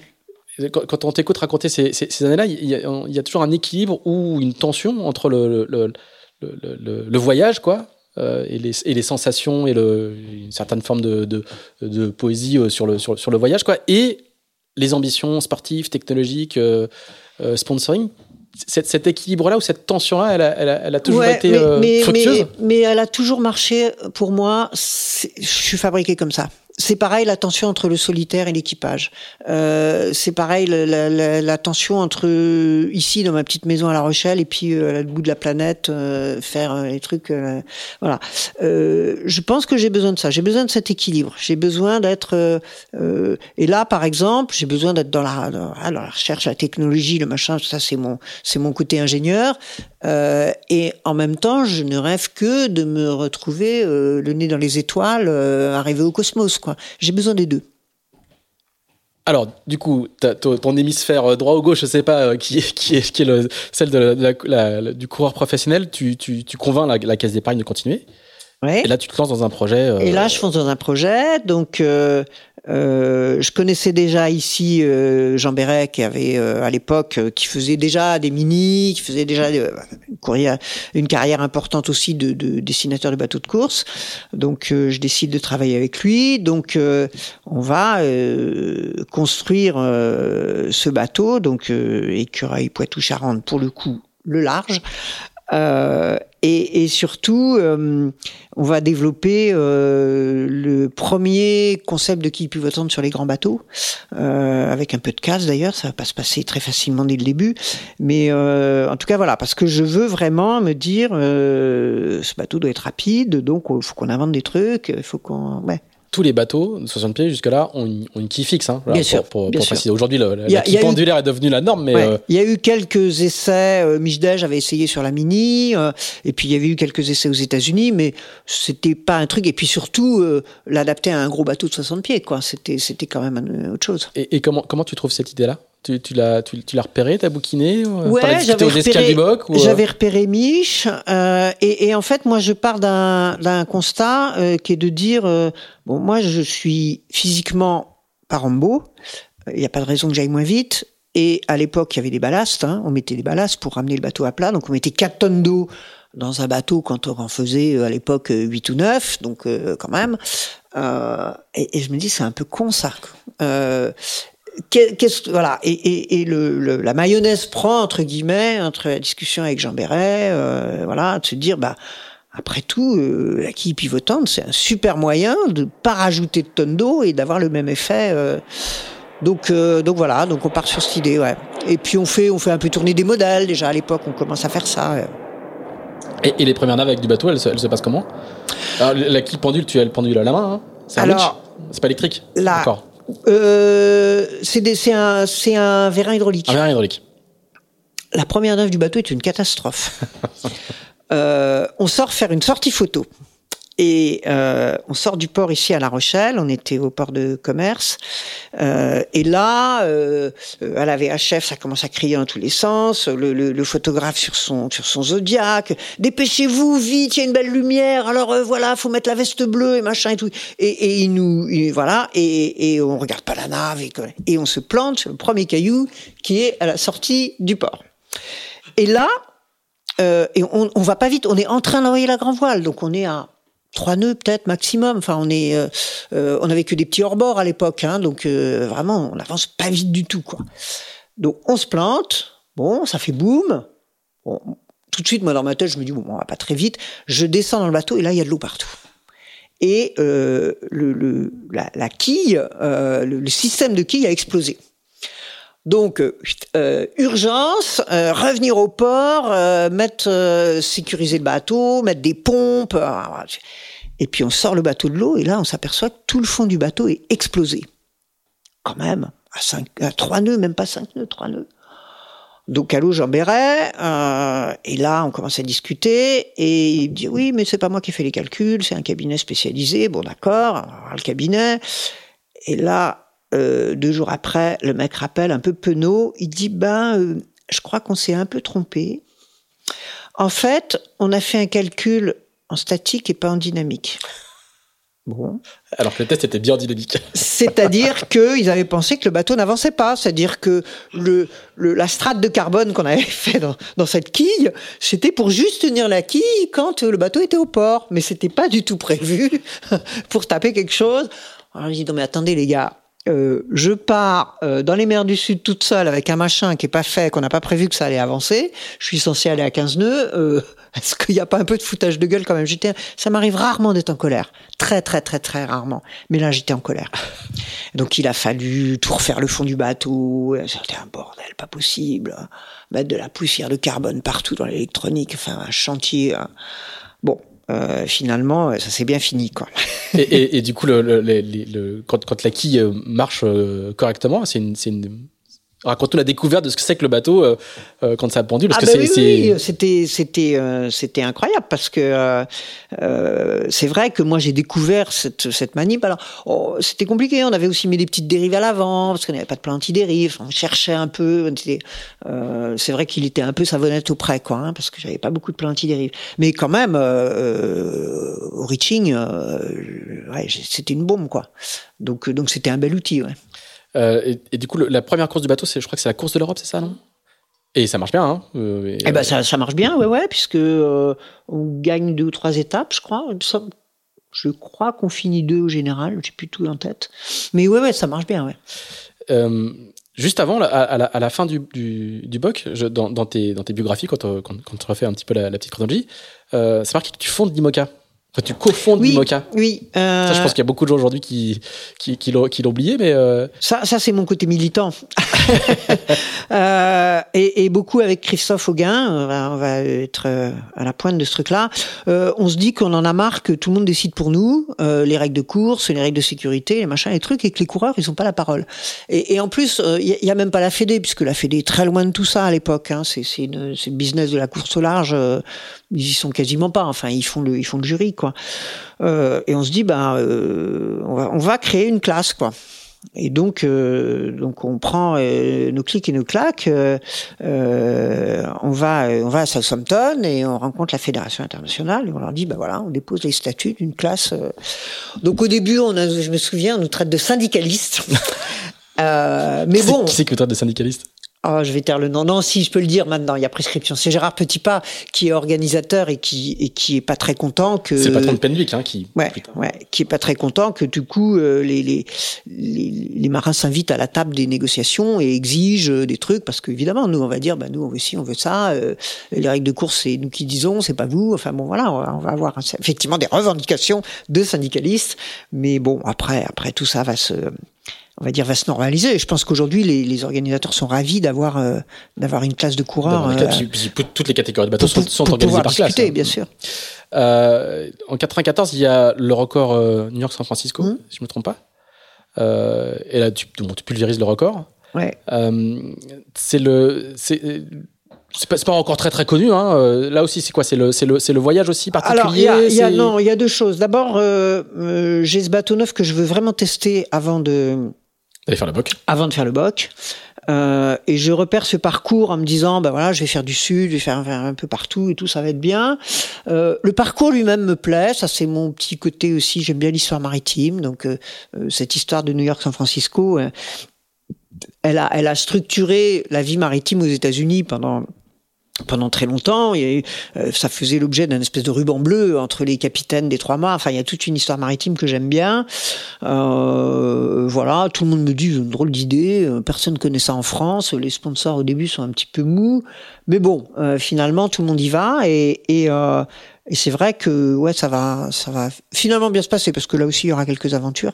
Mais euh, mais finalement, euh, ouais, ça va, ça va être super parce que on va exploser le record et tout d'un coup, euh, la petite française qui arrive, qui déboule dans, un truc qui était quand même très américain. ouais, c'est c'est assez marrant quoi. Alors il y a, du coup un boc à suivre hein, sur sur 94 de la, même année. Alors là pour le coup ton bateau tu vas le tester et ça va ça va ça va pas très très bien pas très très bien se passer. Ouais, tu, peux, tu peux nous raconter un petit peu euh, va, va y Je avoir... un petit peu le couteau dans la plaie. Euh, non, non, non, non mais il va y avoir plusieurs. Euh... Donc le, le, début se passe très bien. Très hein. très bien. Le début se passe très très bien. Là aussi, je fais une option qu'on n'est pas nombreux à faire. Euh, je les coiffe au poteau. J'arrive six jours avant tout le monde à Cape Town. Donc sur la première étape. Hein. Sur la première étape. Six jours, c'est. Ouais, je leur ai collé une tôle, comme on dit. Bon, je pense. Voilà. Enfin, je sais pas. Bon, bref, peu importe. C'est comme ça. Je pense que c'est beaucoup le, la question météo parce que les les bateaux, il y avait quatre quatre cinq bateaux qui étaient euh, potentiellement euh, euh voilà. Et puis la deuxième étape au bout de huit jours je démate. Je démate parce qu'il y avait une paille dans l'acier. À l'époque on avait des des ridoirs métalliques. Il y avait une paille qui a creusé gentiment pendant un an ou deux et à un moment donné ça casse donc, euh, bah, je fais un gramment de fortune. Euh, T'es dans l'Indien, hein Je suis dans l'Indien, ouais, ouais. Je, je, suis huit jours après le départ de Cape Town. Je repère qu'il y a Kerguelen devant moi euh, à 1000 milles. Euh, bon, euh, ouais, presque 1000 milles. Donc là, je me dis, bon, euh, on va essayer d'organiser quelque chose, donc branle-bas de combat ici. Euh, et, et, donc avec mon petit gréement de fortune, je mets une dizaine de jours à aller à Kerguelen. Pendant ce temps-là, l'équipe ici mobilise un tas de gens des terres australes et antarctiques françaises, euh, un, un, bateau qui part pêcher là-bas, qui on donne un bout de mât qu'on a récupéré, je sais pas enfin une histoire complètement insensée. Euh, bref, j'arrive là-bas, les gens de la base me donnent un super coup de main, on refait euh, un gréement plus petit, mais enfin quand même, on fait un truc qui tient quand même la route. Euh, me voilà reparti. Euh, donc toujours en course, puisque euh, en fait, j'arrive par mes propres moyens. Donc à l'époque, c'est. Mais on a le droit à, l'escale, hein, puisque voilà, c'est un on a l'escale. Euh, et puis euh, je renavigue encore, je sais plus, une quinzaine de jours. Et là euh, arrive un, un, un, mauvais coup de vent. Et euh, bon, le bateau est moins performant forcément, hein, parce qu'il a ce mât qui est beaucoup plus petit, qui est quand même plus fragile. Euh, et là, euh, là, bah, en fait, je fais un tonneau. Euh, il y a une vague qui prend mal le bateau et je fais un tonneau. Alors évidemment, ça, ça dévaste tout, ça recasse mon pauvre petit mât, ça arrache un safran. donc j'ai une énorme voie d'eau à l'arrière et puis ça arrache tout le roof. le bateau en fait est, est claqué euh, il, il, fait pas un tonneau gentiment comme ça en tournant sur lui-même. Euh, la vague le prend et elle le claque en arrière. Il, il se revient à l'endroit, mais mais voilà. Donc je me retrouve, euh, comme disent les autres, avec un vrai 60 pieds open, complètement open. Il y a 6 mètres carrés de trou dans le pont, plus plus qu'un safran sur deux, un trou à l'arrière et. et t'es à, à, à 1000 milles de Sydney, quoi. Et je suis à 1000 milles de Sydney. T'es à Dash, quoi. Hein voilà. Donc là, euh, là, je réfléchis un peu euh, et je me dis, euh, bon, j'essaie d'évaluer la situation. Je me dis là, quand même, c'est chaud, et je décide de déclencher ma balise. Donc après, ça va être encore une aventure, ça va prendre trois jours. Et on est, petit détail, on est entre Noël et jour de l'an. Hein. On est entre Noël et jour de l'an, ouais, ouais. C'est sympa comme cadeau de Noël pour la famille. Euh, et, et, donc euh, les Australiens euh, vont se bouger, ils vont d'abord envoyer des avions pour euh, essayer de me retrouver. Euh, ils me voient, ils essayent de me parachuter des trucs. et puis pendant ce temps-là, il y a un navire de guerre en fait qui va qui va partir de Sydney, qui va venir à ma rencontre et qui va me récupérer le quatrième jour. En fait, m'élitroyer le quatrième jour. Et donc, euh, bah voilà, je rentre à pied, euh, en quelque sorte. Enfin, en tout cas, je rentre sur un bateau de guerre à Sydney, euh, ce qui est une aventure, mais bien sûr, euh, bah, j'ai perdu mon bateau, j'ai évidemment perdu la course. Et, et, comme on est entre Noël et le jour de l'an et qu'il se passe pas grand-chose, enfin l'actu est souvent calme à ce moment-là, tu as le droit à ah bah oui, oui. puis alors, quoi. Non, puis alors la petite chérie perdue toute seule dans les mers du Sud, forcément ça fait recette, donc euh, donc j'ai droit, ouais, j'ai droit à peu près à tout. Euh, et, et euh, je crois que mon équipe de com, ils ont ils en pouvaient plus. les mecs du genre escalader la façade pour aller accrocher des antennes sur le toit, je ne sais quoi. Enfin bon, oui, c'est un peu le délire. Bon moi moi je suis en mer, je me rends pas compte de tout ça, mais mais quand je rentre, ouais, je me rends compte que ça euh, tout d'un coup, euh, voilà, tout d'un coup, j'ai émergé. Mais aussi parce qu'il y a eu cette espèce d'histoire à rallonge, parce que j'ai gagné la première étape, parce qu'il y a eu le premier ouais. parce que donc il y a une espèce de ah, saga. En termes de plan média, c'est impeccable. Hein, il y a une espèce de saga comme ça qui, qui s'est créée. Euh, bon, bah voilà quoi. Et, et là, en, en, rentrant juste avec ton sac, même pas avec, avec mmh. ta combi de survie, quoi, à Roissy, tu, tu tu veux déjà repartir ouais, tu, ou ouais, t'encaisses, t'encaisses le coup Non, bah t'encaisses le coup, oui, bien sûr. Euh, euh, en fait, le, le truc, c'est qu'il faut beaucoup en parler avec euh, avec tout le monde. Il faut en parler d'un point de vue technique, il faut en parler d'un point de vue émotionnel. Il faut il faut que tout ça se remâche. Euh, et, et, en fait, c'est très clair dans ma tête euh, très rapidement que bon. C'est une péripétie euh, importante, mais voilà, ça ça remet pas en cause. et je me dis bah voilà, il faut que il faut que je continue et donc, euh, bah, refaire un autre bateau, euh, retrouver un budget, euh, c'est reparti. La routine. Voilà. Alors, tu vas devenir, tu vas, tu vas trouver un budget auprès d'une entreprise qui n'est pas encore iconique, mais qui va devenir une entreprise iconique de la voile, qui est PRB. Est-ce que tu peux nous raconter euh, euh comment tu trouves euh, Alors je les rencontre par hasard. Comment tu vas voir les, les, le, père et le fils Laurent. Ouais, hein, à l'époque, ouais, c'est Jean-Jacques ouais, Laurent et Jacques Laurent, le père. Bien sûr.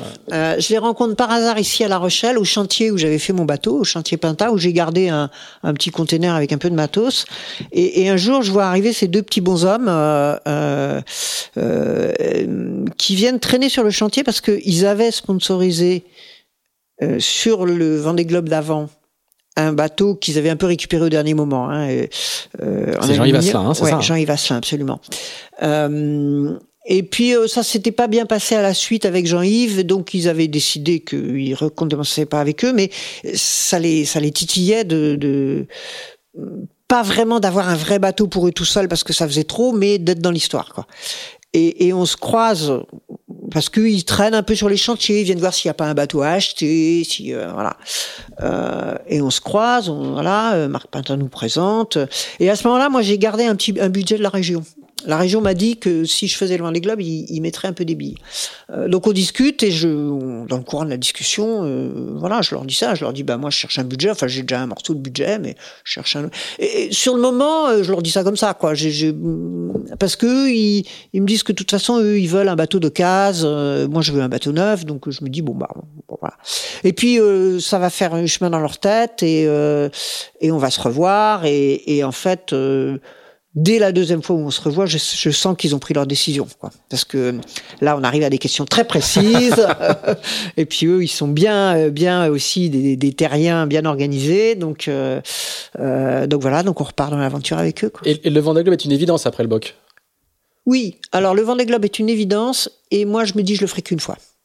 Alors, ça, c'est quelque chose d'assez important parce que aujourd'hui, ça s'enchaîne. Hein, c'est devenu, c'est comme les Jeux Olympiques, on fait plusieurs, plusieurs Olympiades à l'époque, euh, c'est que la troisième édition, ouais. euh, et c'est vécu par votre génération de coureurs à vous comme un, un aboutissement en ouais. fait. Hein. C'est ouais. pas comme euh, comme, non, non, pas comme un rendez-vous régulier dans la carrière. Voilà, maintenant ça c'est très particulier. Oui, Tout oui, le monde ça... a oublié cette, cette, cette, cette chose-là. Bien mais sûr, mais mais euh, euh, à l'époque on est nombreux à partager cette idée-là que euh, le vent des globes c'est quand t'as euh, au minimum 35 ou 40 ans, que t'as euh, toute une carrière de course derrière toi et que ça c'est l'espèce de graal euh, un peu ultime. Euh, et que après tu te dis après je sais pas trop bien ce que je peux faire d'autre quoi. Retire, quoi, Euh, voilà. au sommet. Euh, les choses ont beaucoup changé puisque maintenant les gens en font deux, trois, quatre. bon. Et, et moi je sais pas pourquoi aussi je me dis ça, mais j'ai envie de le faire. J'ai envie que ça reste une pépite. J'ai envie que ça reste quelque chose d'exceptionnel, que ce tour sans escale. J'ai j'ai pas envie que ça rentre dans un cursus, dans un truc. euh, voilà, c'est un, c'est- un peu particulier. Mais on sent bien, et Christophe Auguin est sur la même ligne, et euh, y a, euh, il y a le- on sent qu'il y a une génération qui, Ouais. qui, qui, Ouais, qui est comme ça. le, qui le construit comme ça, et, et, et c'est la génération d'après, d'ailleurs, avec Mijdej sur le, le Vendée Globe suivant, euh, c'est la génération d'après qui va, qui, qui, qui va en faire une, entre Oui, guillemets, une- presque une course comme les autres. Je- Absolument. euh, c'est vraiment pas le terme qui convient, mais en tout cas, une course qu'on peut en faire à plusieurs reprises, quoi. Tu fais construire, c'est quoi, c'est quoi le, bateau que tu fais construire un- Alors, un- du coup, je travaille plus avec Jean Béret. euh, je vais travailler avec euh, son bout de la langue, c'est terrible. euh, avec euh, Jean-Marie Finot. Jean-Marie Finot, merci. Euh, ça doit être l'âge. Euh, je vais travailler avec Jean-Marie Finot parce que à l'époque c'est c'est le meilleur pour ce type de bateau. hein. Donc et puis moi je me dis que ça va aussi me, me, me changer un peu de perspective quoi. Et puis Christophe Auguin qui a gagné le, Voilà, le boc, voilà, il l'a gagné sur un, un donc, donc je vais travailler avec Jean-Marie. euh, voilà, on va construire ce bateau euh, PRB. Bon, euh, c'est c'est pour le coup, ça change aussi un petit peu de dimension. C'est drôle. Moi, j'aime bien dire que mes bateaux sont féminins ou masculins. Euh, autant j'avais trouvé qu'Écureuil était un était un bateau avec Jean Béret, c'était un bateau très, euh, même si c'était un bateau large, il avait une espèce de, de, de finesse pour passer, etc. Euh, là, euh, là avec Jean-Marie, PRB, c'est un petit macho, quoi. Hein. C'est, c'est, c'est voilà, il en veut. Hein. C'est, euh, c'est, on est dans le. Alors, euh, mais bon. C'est les pelles à feu, hein, un pont tout plat, très très large. euh, Ouais, ouais, Il y a Quitté l'innovation qui, qui, qui sort. euh, en Voilà, et c'est toute sont- cette époque-là. et, euh, donc, euh, donc non, c'est bien. euh, ça va, ça va bien se passer. et c'est vrai que là, bah, j'ai quand même des ambitions parce que C'est je fais un peu partie du des 4-5 euh, qui ont des bateaux neufs, qui ont de l'expérience, euh, qui ont déjà un peu gagné des trucs. euh, enfin bon, voilà quoi. Euh, juste, un, on va faire un tout petit aparté par rapport au sport pour, pour entamer le- la discussion autour de la, la littérature. Euh, tu commences un petit peu à écrire à ce moment-là. En tout cas, on- plusieurs journalistes ont repéré ta plume et on te commande. euh, Voilà, euh, je fais des papiers un peu à droite à gauche. euh, je fais quelques papiers dans l'IB. D'où- ça vient? Euh, ça vient du fait que je suis une grande lectrice. Euh, que encore une fois, moi j'ai On peut être une grande lectrice sans, être, sans, sans avoir le goût de l'écriture. Mais... Oui, oui, oui, bien sûr. Euh, mais je suis une grande amoureuse de la littérature. Encore une fois, des mots, de la musique des mots, de tout ça, c'est important. Et donc, euh, euh, donc je m'amuse à jouer avec ça. À l'époque, j'ai pas du tout de prétention d'écrire des livres un jour, quoi. Euh, mais quand on me propose d'écrire des petits papiers, euh, euh, je, je, je bâcle pas, quoi. Ça m'amuse. J'essaie de ciseler. J'appelle ça donner les petits coups de gouge, quoi. C'est-à-dire, euh, je, je prends plaisir vraiment à, à essayer d'avoir ma propre écriture, euh, ma propre façon de, de dire les choses. Alors, je, vais faire une toute petite anecdote euh, personnelle. Euh, je, je- je- en 96, euh, je dois avoir 25 ans, quelque chose comme ça. Et je, la, la veille du départ du Vendée Globe, tu publies un, un texte dans l'équipe magazine. euh, qui s'appelle que j'ai sous les yeux là j'ai gardé le papier je l'avais découpé tu me le renvoies, je vais te le renvoyer je vais te le renvoyer il s'appelle c'est très très poétiquement titré je ne suis là que pour être ailleurs et tu racontes euh, dans ce papier, euh, tu racontes en gros pourquoi tu pars et pourquoi tu pars euh, euh, en course. Et le papier, euh, à mon sens, euh, synthétise vraiment ce que c'est que le, l'esprit de la course, où il y a du sport, de la technologie, du sponsoring, de- des- enjeux, mais aussi du voyage. Et l'attention auquel je faisais référence s'illustre vraiment parfaitement dans, le papier. Je, je vais juste en, en lire un, un, un, tout petit bout, vraiment, vais pas vous embêter très longtemps. Et puis je mettrai le, je mettrai le PDF, je t'enverrai le PDF et je le mettrai, je le mettrai dans les, dans, dans, les notes. Tu dis à un moment, euh, euh, cette densité, cette densité même n'est pas seulement le fait de journées bien remplies ou d'un tourbillon de rencontres, mais plutôt d'un sentiment de profondeur et d'enracinement dans les choses, les gens et finalement moi-même. Tu, racontes la- la veille du départ. Je ne me suis paradoxalement jamais senti aussi proche des gens que depuis que je navigue en solitaire, jamais senti autant citoyenne de la planète Terre que depuis que je regarde la mer et je n'ai jamais été aussi ému par un coucher de soleil que depuis que je les savoure du milieu d'un océan. Donc je vis ma vie au plein sens du terme. Il n'est pas besoin d'autres justifications pour prendre le départ d'un tour du monde en solitaire. Voilà. Voilà. voilà. Bon, on peut s'arrêter là. Euh, le papier fait deux pages. Je, vraiment, je, je, moi, ça, ça m'avait beaucoup marqué. J'ai un petit peu couru. J'ai pas fait de Vendée Globe, mais j'ai, et je l'ai souvent relu parce que ça m'avait vraiment, ça m'avait marqué d'arriver à résumer et à raconter de manière aussi simplement le, le, le, pourquoi on part sur la mer et pourquoi on part sur la mer en course. Voilà. Lisez-le, vous comprendrez beaucoup, beaucoup de choses sur, sur beaucoup, beaucoup de marins. Euh, et je vous parlais littérature aussi parce que au cours de ce Vendée Globe là, euh, tu, tu, vas, tu vas faire des chroniques dans l'IB. Euh, L'IB à l'époque est un euh, et, c'est toujours un grand journal, mais à l'époque est un grand journal de la voile avec une équipe au service des sports qui a inventé, réinventé un traitement du sport qui en a fait un objet de société plus qu'un objet strictement sportif, avec euh, Patrick Leroux, avec Jean-Louis Letouzet. Euh, et donc, ils t'accueillent dans les, pages. Ils ont, notamment un traitement de la voile euh, qui, est, très avant-gardiste, très, très poétique, euh, très très beau. Moi, j'ai été biberonné à ça. Et donc, tu vas chroniquer, euh, tu vas chroniquer ce Vendée Globe-là dans, dans Libération. Est-ce que est-ce que tu peux nous raconter ce que c'est que d'écrire en course? Ça, c'est un truc qui me, qui me fascine. J'ai, je, je, suis encore journaliste, j'ai un peu couru. J'ai jamais réussi à écrire en course. Moi. Ouais, alors c'est pas un exercice, c'est pas un exercice facile parce que quand on est en course, bah, on est monomaniaque de la vitesse et de etc. Et, et pour écrire, faut un peu s'extraire. Donc euh, euh, bon, c'est quand même un effort que je fais et surtout qu'en plus je dois rendre un papier par semaine, donc euh, c'est pas mal. Pas... Bon, la longueur est pas déterminée, donc euh, si euh, voilà. Et, et, en fait, ce que j'ai réussi à faire, c'est que euh, je le construis dans ma tête. Quand, quand on est euh, dans, très souvent, on, on, passe beaucoup de temps à regarder la mer quand on est euh, quand on est en course comme ça. On n'est pas en permanence en train de manœuvrer. On passe, on manœuvre, on fait de la météo, on fait des trucs, mais on s'imprègne beaucoup aussi de ce qui se passe, le nuage qui passe, comment il passe, pourquoi, etc. Et, et, et en fait, c'est pendant ces moments un peu contemplatifs euh, bien sûr, il y a la contemplation technique, euh, mais du coup, c'est là aussi que je que je construis dans ma tête euh, le papier, quoi. Donc, c'est souvent plusieurs jours avant euh, que je commence à avoir le, le, premier fil qui va être le sujet, l'angle de la chronique, euh, que je le construis dans ma tête. je commence à avoir des bouts de phrases dans ma tête, des, des, des, espèces de flash, ce qui fait qu'après, au moment où j'écris, il me faut pas tant de temps que ça, en fait. Et c'est pour ça que ça va rester faisable une technique. euh, sur ce Vendée Globe-là, tu vas faire escale au Cap. Euh, L'histoire est connue, je la, résume euh, rapidement. Elle résonne avec le dernier Vendée Globe, en particulier de, Sam Davies. Et tout de suite, justement, puisqu'il y a toujours cette tension entre le, voyage et la course, tout de suite, tu sais que tu repars. Ouais. Et d'ailleurs, le, je me souviens très bien que le papier que j'avais écrit à ce moment-là, c'était l'honneur des capitaines. C'est-à-dire qu'il y a cette idée que j'ai dit en partant que je faisais un tour du monde en solitaire. Donc voilà, c'est ça. Il se trouve qu'il est en course, mais c'est d'abord un tour monde. C'est la, la feuille de route. Euh, J'ai la confiance des gens, de mon équipe, de mes sponsors, même du public pour faire ça. J'ai l'engagement personnel à faire ça. Eh ben, il y a un avatar, une avarie, un problème. Ok, on le traite. Euh, ça se fera pas tout à fait de la façon dont c'était rêvé, euh, mais ça se fera. Voilà. Et j'ai vraiment ce, ce sentiment-là. Et, et, quand je pète le safran, une heure à peine après, euh, donc euh, j'envoie un petit mot à PRB en leur disant voilà, je suis obligé de me dérouter vers Cape Town parce que je peux pas continuer sur un seul safran. Euh, et, une heure après, je revois un mot en disant euh, fabriquez-moi un autre safran. De toute façon, je repars. Donc, euh, voilà. Donc c'est sûr que c'est sûr que je vais repartir. Évidemment hors course. Évidemment hors course.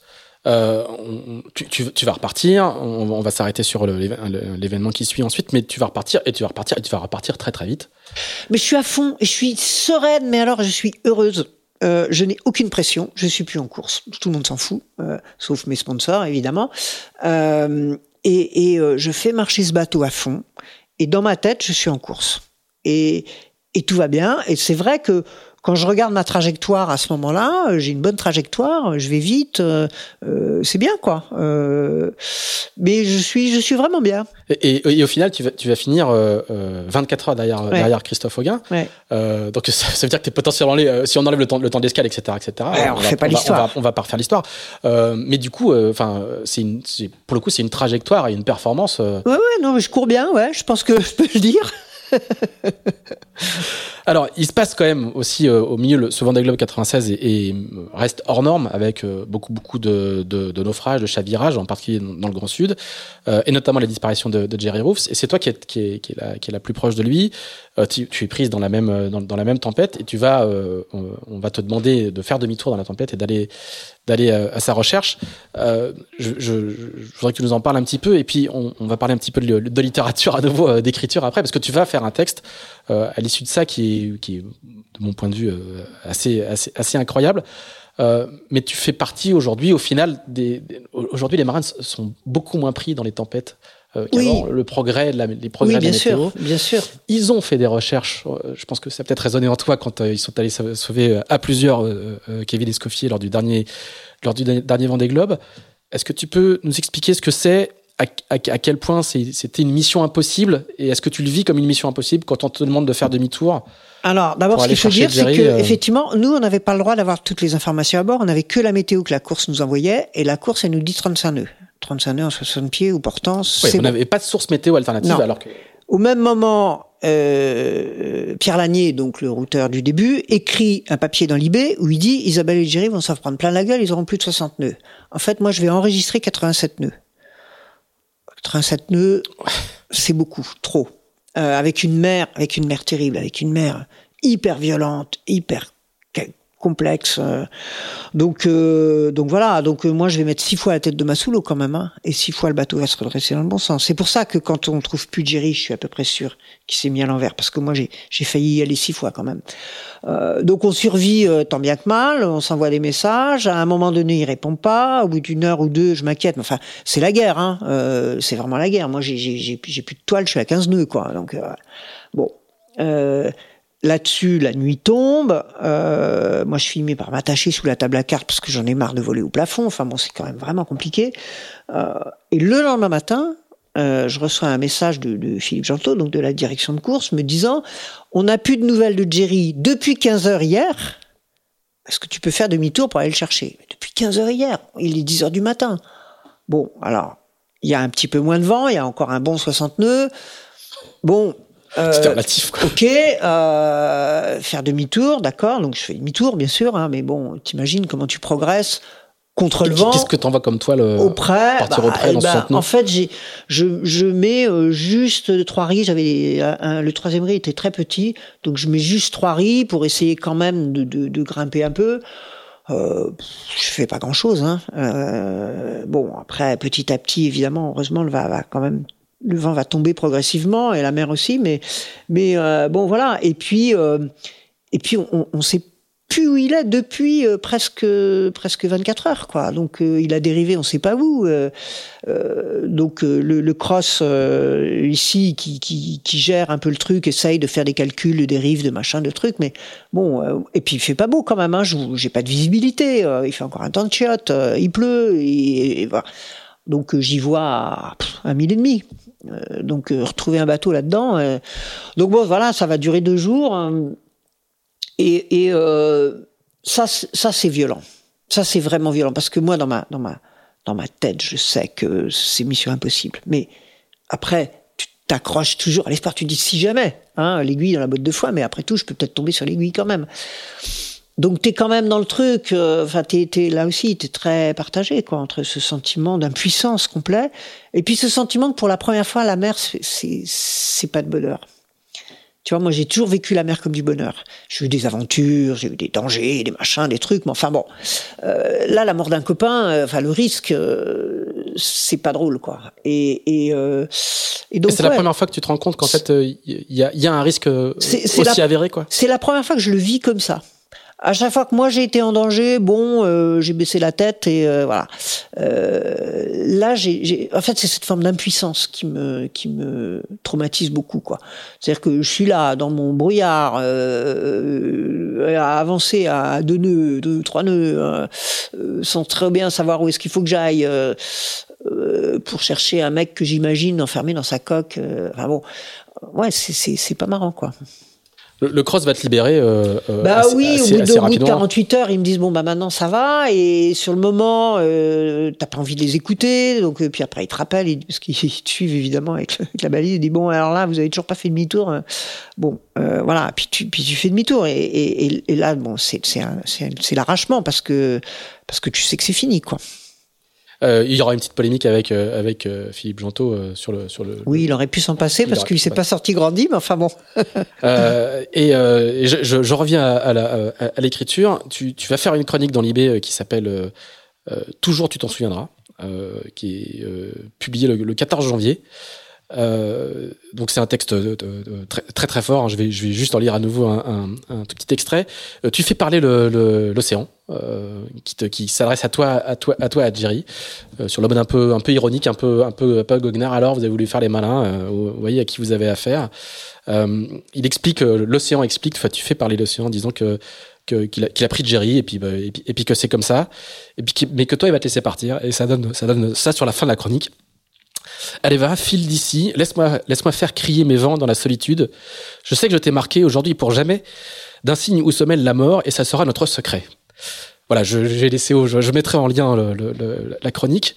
Euh, elle se termine tout simplement euh, par 57 33 sud et 98 9 ouest. Comment est-ce qu'on fait pour euh, pour écrire ça? Combien de temps après le bah, je ce demi-tour Je l'ai écrit très rapidement après. Je l'ai écrit peut-être le lendemain ou le surlendemain, je me souviens plus. Euh, j'avais besoin de cracher quelque chose. Euh, j'avais besoin de dire ma souffrance à moi quand même, hein, euh, euh, évidemment qui n'a rien à voir avec celle des proches de Jerry, mais voilà. Et, ce que j'ai tout à l'heure, je, je, sentais que tout d'un coup l'océan n'était n'était plus amical, n'était plus et que je m'étais peut-être illusionné. L'océan, il est ni amical ni pas amical, il est l'océan.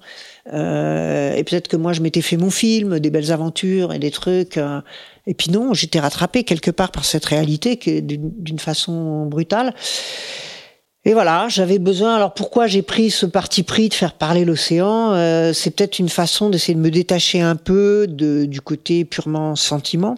Euh, euh, puis j'avais j'avais pas envie. Euh, peut-être que j'avais aussi un peu envie de me protéger, euh, donc de de de me mettre à nu sans me mettre à nu quoi. Euh, voilà de d'arriver à dire les choses et la littérature elle permet ça.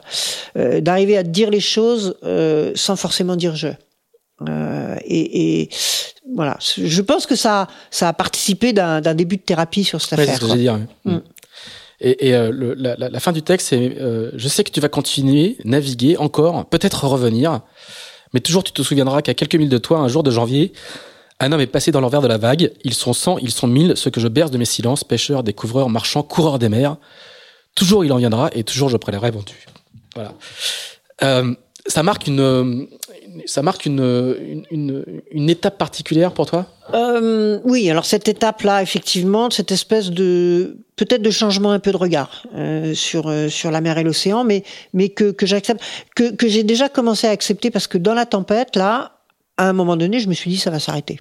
Euh, je vais couler. Et, j'ai senti à ce moment-là que j'étais prête. C'est drôle, hein C'est-à-dire que je me suis dit, bah, si c'est maintenant, c'est maintenant. Et c'est pas moi, c'est lui. Voilà. Euh, ça, pourquoi? Bon, on saura jamais. Euh, mais, donc, je, je, rentre aussi dans cette logique de dire, bah, les choses sont comme elles sont. C'est quelque chose qu'on sait quand on est marin, on prend les vagues et le vent comme ils viennent, hein, puis on adapte sa stratégie. Mais tout d'un coup, ça prenait un tour beaucoup plus intime. Et, je me dis, bah, ok, j'accepte ça aussi. Sinon, j'arrête de naviguer. Et je peux pas arrêter de naviguer. Donc, je, sais maintenant dans mon logiciel de marin que ça peut s'arrêter en mer, que je peux couler, que je peux me noyer, que je peux. Euh, c'est la vie. J'ai choisi ça. Il faut que que je sois prête à l'assumer. Et donc ça, ça fait, oui, ça fait un peu un tournant. Après, ça va pas m'empêcher de naviguer avec beaucoup de bonheur et de me faire plein de plaisir. Hein. Je veux dire, je, je suis pas hanté par la mort, heureusement. Euh, tu vas décider euh, que ça serait par contre ton dernier Vendée Globe et que ça serait ton avant-dernier Tour du Monde. Il en faudra. Tu, tu racontes, hein, c'est assez. Euh, enfin, un petit dernier pour la route, mais là. Euh, voilà, là, là, aussi c'est mon c'est mon côté euh, très organisé et très euh, parce qu'il y a beaucoup de gens qui pensent que c'est parce que j'ai eu des avaries que, en fait, non. Je me, je me dis très clairement, bon, c'est génial, j'adore ça, mais je vais pas passer ma vie à ça. d'abord j'ai dit que je referais pas d'autres Vendée Globe quoi qu'il arrive. Euh, et puis j'ai d'autres choses à faire. J'ai envie de faire d'autres choses, j'ai une espèce de curiosité un peu maladive sur plein de trucs, donc euh, il faut aussi que j'ai du temps pour faire autre chose. Et donc, allez, c'est exactement ça, un dernier pour la route. Parce que c'est bien, parce que c'est quand même super excitant, parce que pour plein de raisons. donc donc voilà. Donc je vais décider ça et je me dis dans ma tête, mais je, mais je me jure à moi-même que quoi qu'il arrive, le prochain sera le dernier et qu'après je ferai autre chose. Alors tu vas faire plein d'autres choses, hein. tu vas faire la course de l'Europe avec euh, Catherine Chabot, le, euh, le Fastnet en multicoque, un petit peu multicoque, tu vas faire plusieurs tours de France à la voile avec, euh, avec Jimmy Pain, Monsieur le député. Monsieur le député. tu, tu, vas, tu vas faire beaucoup beaucoup de beaucoup de choses. La route de l'or, une deuxième, une nouvelle, une nouvelle route de l'or, et, et, vient donc la, la, le dernier pour la route en, en, en 1999. Donc c'est à nouveau le box challenge est devenu Around the et ça va, il va y avoir à nouveau de, de, de, de des nouvelles aventures. Euh, le, tu vas chavirer. Cette fois-ci, je vais me mettre à l'envers pour de vrai. Voilà, et surtout tu vas rester à l'envers. Euh, et tu vas être sauvé par, euh, par Giovanni euh, Soldini. Du coup, quoi, ce, ce, petit, ce petit dernier pour la route, c'était, c'était, un, c'était un dernier de trop. D'abord, je sais pas. Non, non, c'était pas un dernier de trop. Non, non, j'ai eu raison de le faire. Je suis quand même. Ce qui me sauve, c'est que je suis le seul bateau qui a pensé que ça pouvait arriver et que j'ai développé des outils. J'ai développé le fait que je peux visser l'antenne de la balise à travers euh, la coque en passant par le passe-coque du speedo, que je suis la première à avoir mis un hublot à l'arrière, que je suis la première à avoir mis euh, le radeau de survie à l'arrière dans une boîte étanche. T'avais compris que les bateaux ils resteraient à l'envers. Ah mais moi ça c'est la leçon.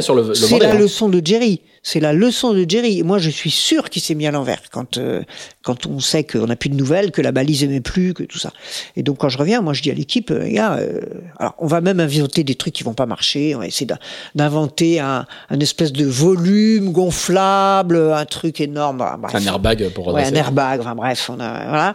Mais mais de fait, c'est quand même ça qui me sauve la vie parce que au moment où le bateau reste à l'envers, tous mes petits trucs là, ça va fonctionner. Bon, évidemment, heureusement que Giovanni passe dans le coin, mais euh, et, me cherche, mais euh, mais voilà quoi. Et euh, et bon, bah, such is life. Euh, ça devait finir comme ça. Euh, c'est une histoire que j'avais pas prévue. Après tout, moi j'aime bien ça aussi, les histoires que j'ai pas prévues. Et, je cours pour gagner, mais mais euh, la victoire ou pas la victoire, ça m'empêche pas de dormir, quoi. Euh, évidemment, j'ai envie de gagner euh, et ça me fait très plaisir et mon petit ego et tout ça. Mais après, les histoires que j'ai vécues en course, même les courses que j'ai pas du tout gagnées comme ce dernier Box Challenge, euh, ça reste des trucs géniaux quoi. Et puis euh, pour le coup il y a de l'aventure et il y a du voyage euh, parce que tu vas finir le, le, le, le voyage avec euh, Giovanni. Bah oui bien Pendant sûr. 15 jours tu vas avoir ton petit sas de, avant, de, avant, de, retourner à voilà, terre. puisque quand même il me ramasse au milieu du Pacifique donc il faut bien qu'on continue et puis lui il est en course donc donc on avait réfléchi à ce qu'il me dépose au passage à Ushuaia mais c'était compliqué et puis après le calcul de temps et tout machin donc donc bon, bah, on continue tous les deux. Et, on, se, on, se marre bien. Tu fais quoi pendant, pendant, pendant ces 15 jours?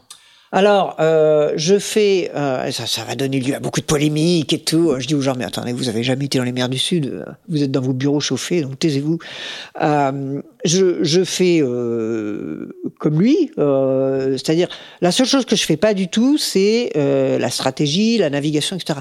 Mais bien sûr, quand il dort, je suis dehors à faire la veille. On est dans les mers du Sud, on n'est pas dans la dans la baie de Quiberon, donc ce serait complètement anti-marin euh, que alors lui il fait son rythme de coureur euh, comme d'habitude, il se lève toutes les 20 minutes, etc. Mais euh, si moi je vois un énorme grain qui arrive, je vais pas laisser le bateau se coucher. Enfin, faut pas être con non plus, quoi. Euh, donc donc ça, voilà. Après, on va me reprocher, on va dire tu l'as aidé, etc.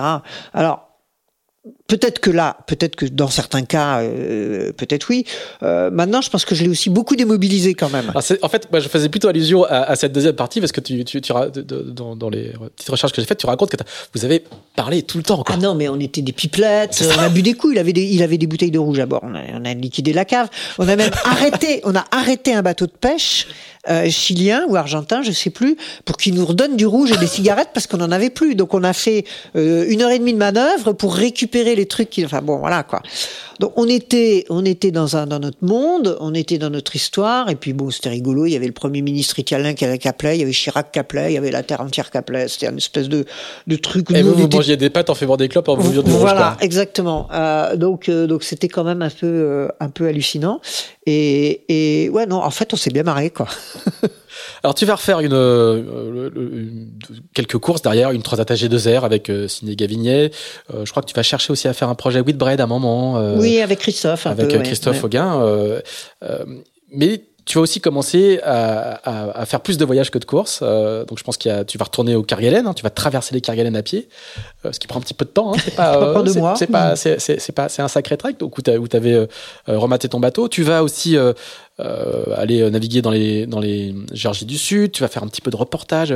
Et là, là, on a on a on c'est une, autre vie qui commence et la, transition se fait se fait assez naturellement. Et tu sais vers quoi tu te diriges du coup? Pas pas complètement, mais justement c'est ça qui est marrant. Il y a il y a, y a cette période. C'est une une petite, une petite jachère aussi quoi. Hein. J'essaye des trucs. Euh, donc effectivement, je vais en Géorgie avec des copains. Il y a l'histoire de Kerguelen. Y a, je monte un projet pour aller en Antarctique, bon qui finalement va pas se réaliser. Mais enfin bon, on travaille avec une bande de gens là-dessus. Euh, euh, bon voilà, je, je je, déploie mes antennes. Ça va durer un an ou deux. Je déploie un peu mes antennes euh, euh parce que quand j'ai arrêté, j'ai pas un plan de bataille très précis. Euh, donc, voilà, va arriver les, vont arriver les questions environnementales où je vais commencer à m'intéresser plus particulièrement au WWF. Bon voilà, tout ça va se mettre en place un peu dans la durée. Alors. sur cette partie justement engagement, est-ce qu'il y a une petite graine? Est-ce qu'il y a un événement déclencheur? Est-ce que c'est la suite de tes, de tes engagements de jeunesse? Est-ce que c'est le, le, fait d'avoir euh, navigué sur la mer Alors, qui, qui C'est un peu tout ça. Il euh, n'y a pas vraiment de, de moment euh, de chemin de la masse. quoi. Euh, il y a mon côté scientifique, effectivement. Moi, quand j'ai travaillé pour la pêche, je me suis battu pour que euh, on arrête la surpêche et j'ai pas gagné malheureusement. Et donc euh, euh, voilà, on voit les conséquences. Il y a plus de poissons, il y a plus de pêcheurs. Euh, donc j'ai quand même ce prisme scientifique. Il y a toute cette expérience en mer, ce que j'ai tout à l'heure, on fait avec et on apprend à faire avec la nature et, et voilà, ça, ça, ça me construit aussi j'ai participé à quelques campagnes, genre la mer n'est pas une poubelle qu'on avait monté à l'époque avec Nicolas Hulot, enfin quelques euh, voilà. Le rapport du GIEC devient un sujet. Euh, donc tout, tout ça à un moment donné fait que ça va être assez naturel que je me dis dans mon emploi du temps futur euh, il y aura une part importante consacrée à, cette, à cet engagement parce que je sens une urgence parce que je me dis bah voilà moi je peux pas rester sans rien faire quoi. Dans, dans, le, dans, dans plusieurs interviews aussi, tu te dis, tu, tu dis de manière très pragmatique, puis, puis, puis j'ai ma part de voix. J'ai un peu de notoriété, euh, les gens viennent m'interroger, en parler. Donc, qu'est-ce que je peux faire euh, tu Bah fais... oui, c'est ça. C'est que qu'est-ce que je peux amener à la cause euh, Je peux amener le fait que je suis un peu porte-voix, que, que bah voilà, il y a des gens qui me font confiance euh, quand je parle de la mer, de la nature, euh, euh, qui peuvent m'écouter un peu. je vois bien déjà à l'époque que les scientifiques, on a du mal à les entendre, que moi j'ai une façon de raconter l'histoire entre guillemets sur les mêmes bases qu'eux, mais de la raconter autrement, qui peut-être percole un peu plus. Euh, dans, dans, la société. Donc, euh, donc voilà, oui, c'est moi, c'est ce que je peux amener au service de cette cause. Euh, tu vas faire ton premier livre en 2006, si je me trompe pas, hein, euh, Kerguelen, le voyageur au pays de l'ombre. Je pense que c'est lié aussi à ton à ta, à voyage, ta, bien sûr, à ta, à ta, traversée.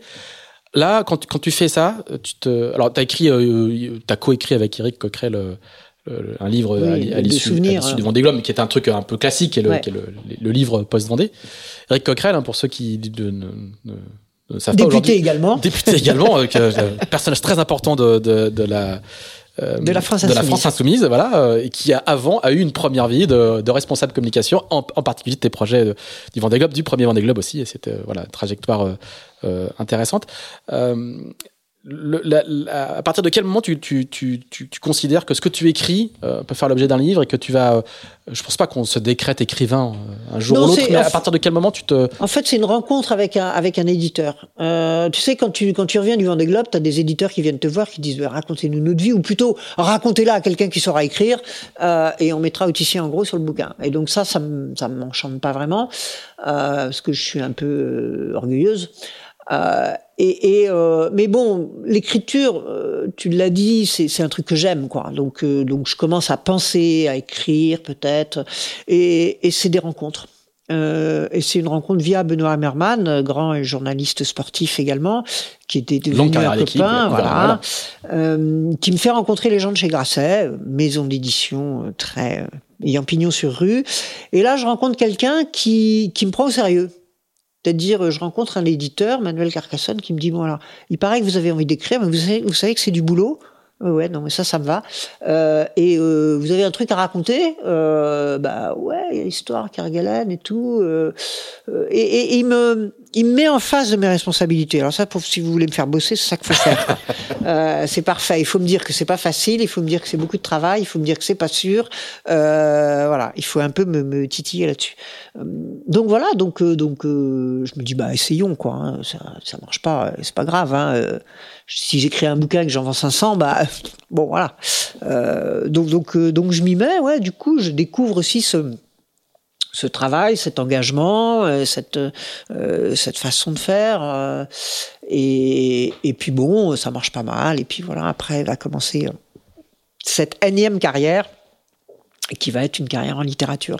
À partir de quel moment tu, tu, tu, considères ou tu te rends compte que les gens ils te jugent plus non pas pour euh, un marin qui écrit, mais pour un, oui, un écrivain qui a fait du bateau avant. Tu pages des pages sport euh, aux pages ça, littérature. C'est ça, c'est voilà. ça, c'est ça. Euh, Parce que c'est au début c'est assez vendeur. Euh, oui, les oui, derniers livres d'Isabelle Tissier, vous savez, le voilà, marin qui a fait ça, le. Euh, la fille qui a fait le Vendée Globe écrit une histoire. C'est ça, c'est ça. Mais il y a, y a, un moment, ça va, on peut le faire ça une va fois. s'inverser. Bah en fait c'est très clair, ça s'inverse euh, la fois où je suis sur la première liste du Goncourt avec Soudain Seul.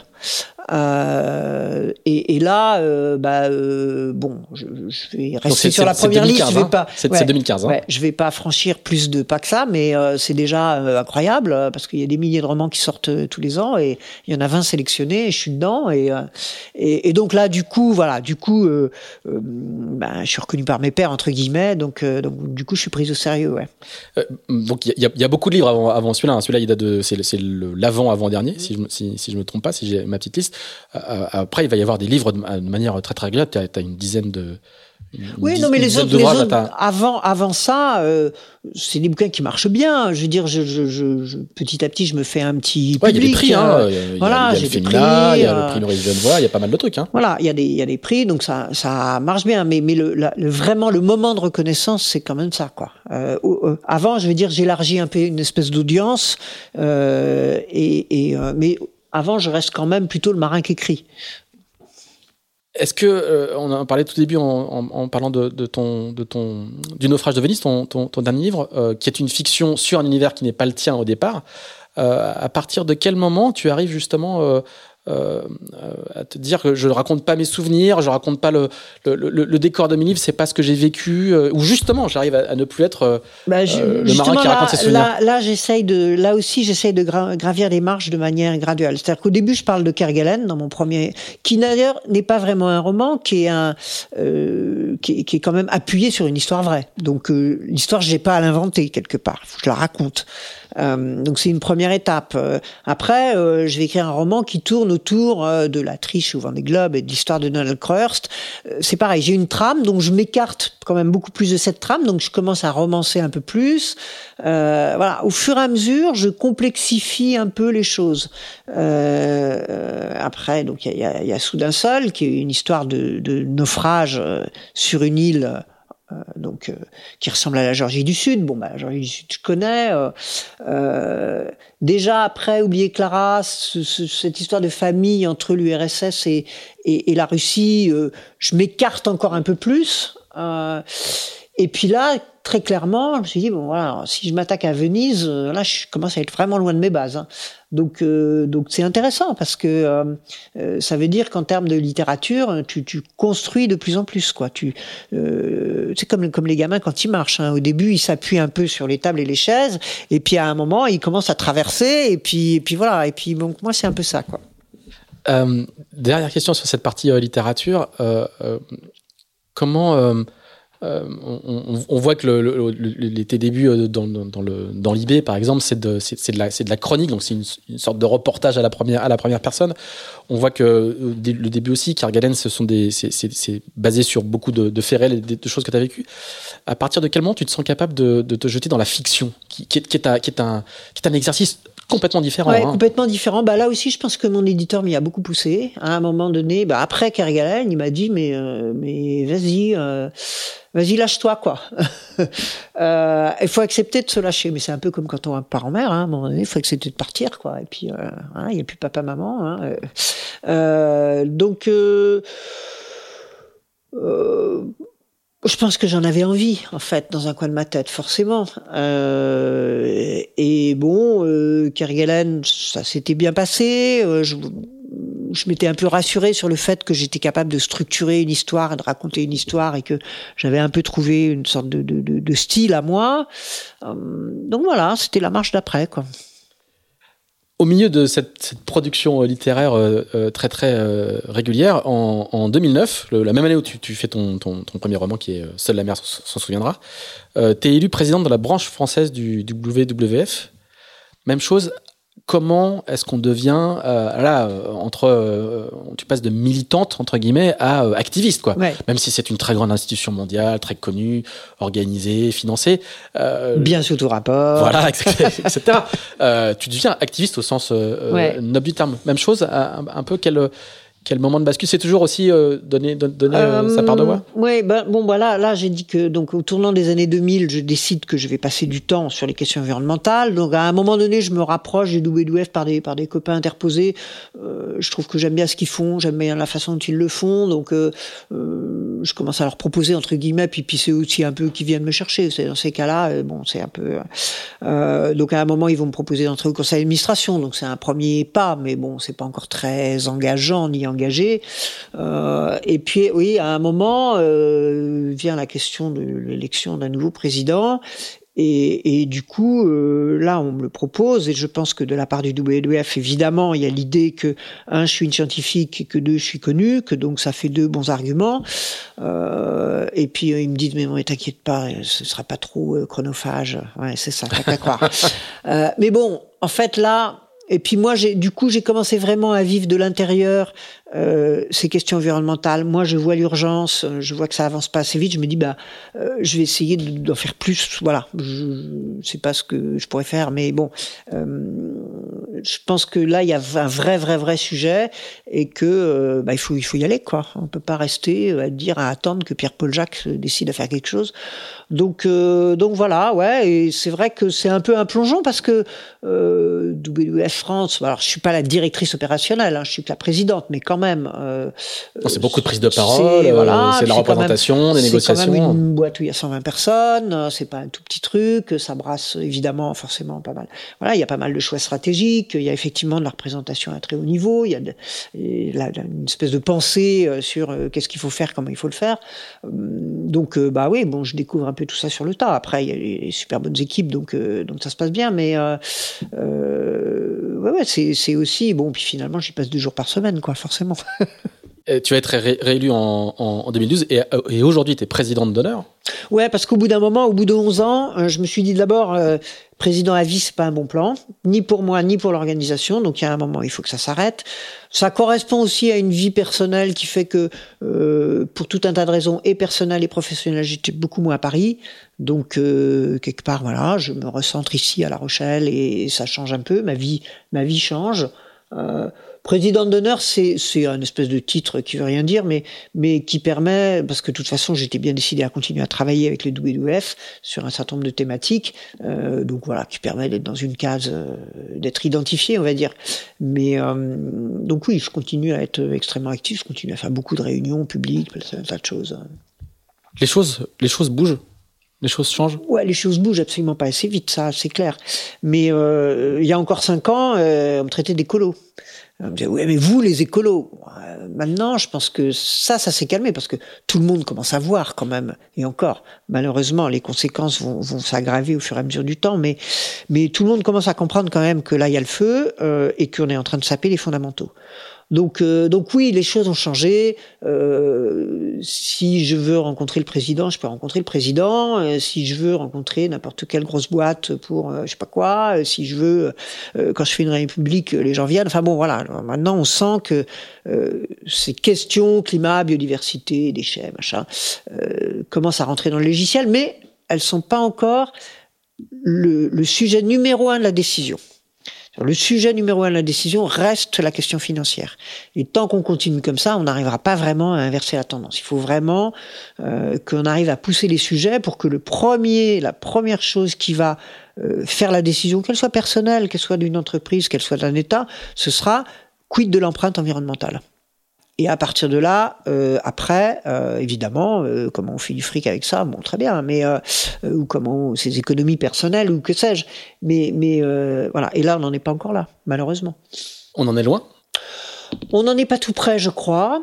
Euh, il va encore falloir avoir très mal pour qu'on finisse par se rendre compte qu'on n'a pas d'autre solution. Euh, ce qui est un peu dommage, c'est que, comme toujours, le coût de l'inaction est très supérieur au coût de l'action. Euh, que si on avait fait les choses au début, quand le rapport du GIEC il y a 25 ans nous disait de le faire, euh, ce serait relativement transparent aujourd'hui. On serait pas devant cette montagne euh, de difficultés. bon, maintenant, moi, je suis pragmatique. Hein, J'essaye d'avancer au mieux possible. Tu, racontes beaucoup dans, les interviews que tu donnes que, la, lutte pour la, défense de l'environnement, je mets plein de guillemets pour, dire les choses de manière très large, euh, c'est pas, pas que de la peine, quoi. C'est sympa. Enfin, tu t'amuses, bah, tu rencontres des gens incroyables. Tu, euh, Non, mais moi, si, si j'avais pas ça, euh, parce que quand même, et je le dis aussi, et c'est vrai, c'est des sujets qui peuvent me réveiller la nuit, parce que ça m'inquiète beaucoup, euh, surtout pour les humains, bah, la planète, après tout, enfin, les humains quand même. Et, et, et si j'avais pas toute cette écosystème humain de gens qui se battent, qui réfléchissent, qui trouvent des solutions, qui les mettent en œuvre, qui, qui font des tas de choses, euh, bah, je serais sacrément dépressive. Hein. On a inventé ce mot de solastalgie euh, qui décrit cette espèce de, de dépression profonde qu'on peut avoir de la perte euh, de ces choses qui ne reviendront plus. Euh, bon, euh, oui, moi, tous les gens qui me disent que ça les fait déprimer, je leur dis bah, battez-vous, battez-vous, vous arrêterez de déprimer, quoi. Au moins, vous aurez cette énergie, ce plaisir de rencontrer des gens euh, puis quand vous vous regarderez dans la glace, vous direz que vous essayez aussi de, faire un peu ce qu'il faut, quoi. Le colibri, le fameux, le fameux, colibri. Je, je, retiens juste l'une de tes, de tes punchlines à, France Inter il y a quelques semaines, hein, où tu dis euh, il fait 50 degrés au Pakistan et l'être humain cuit à 55.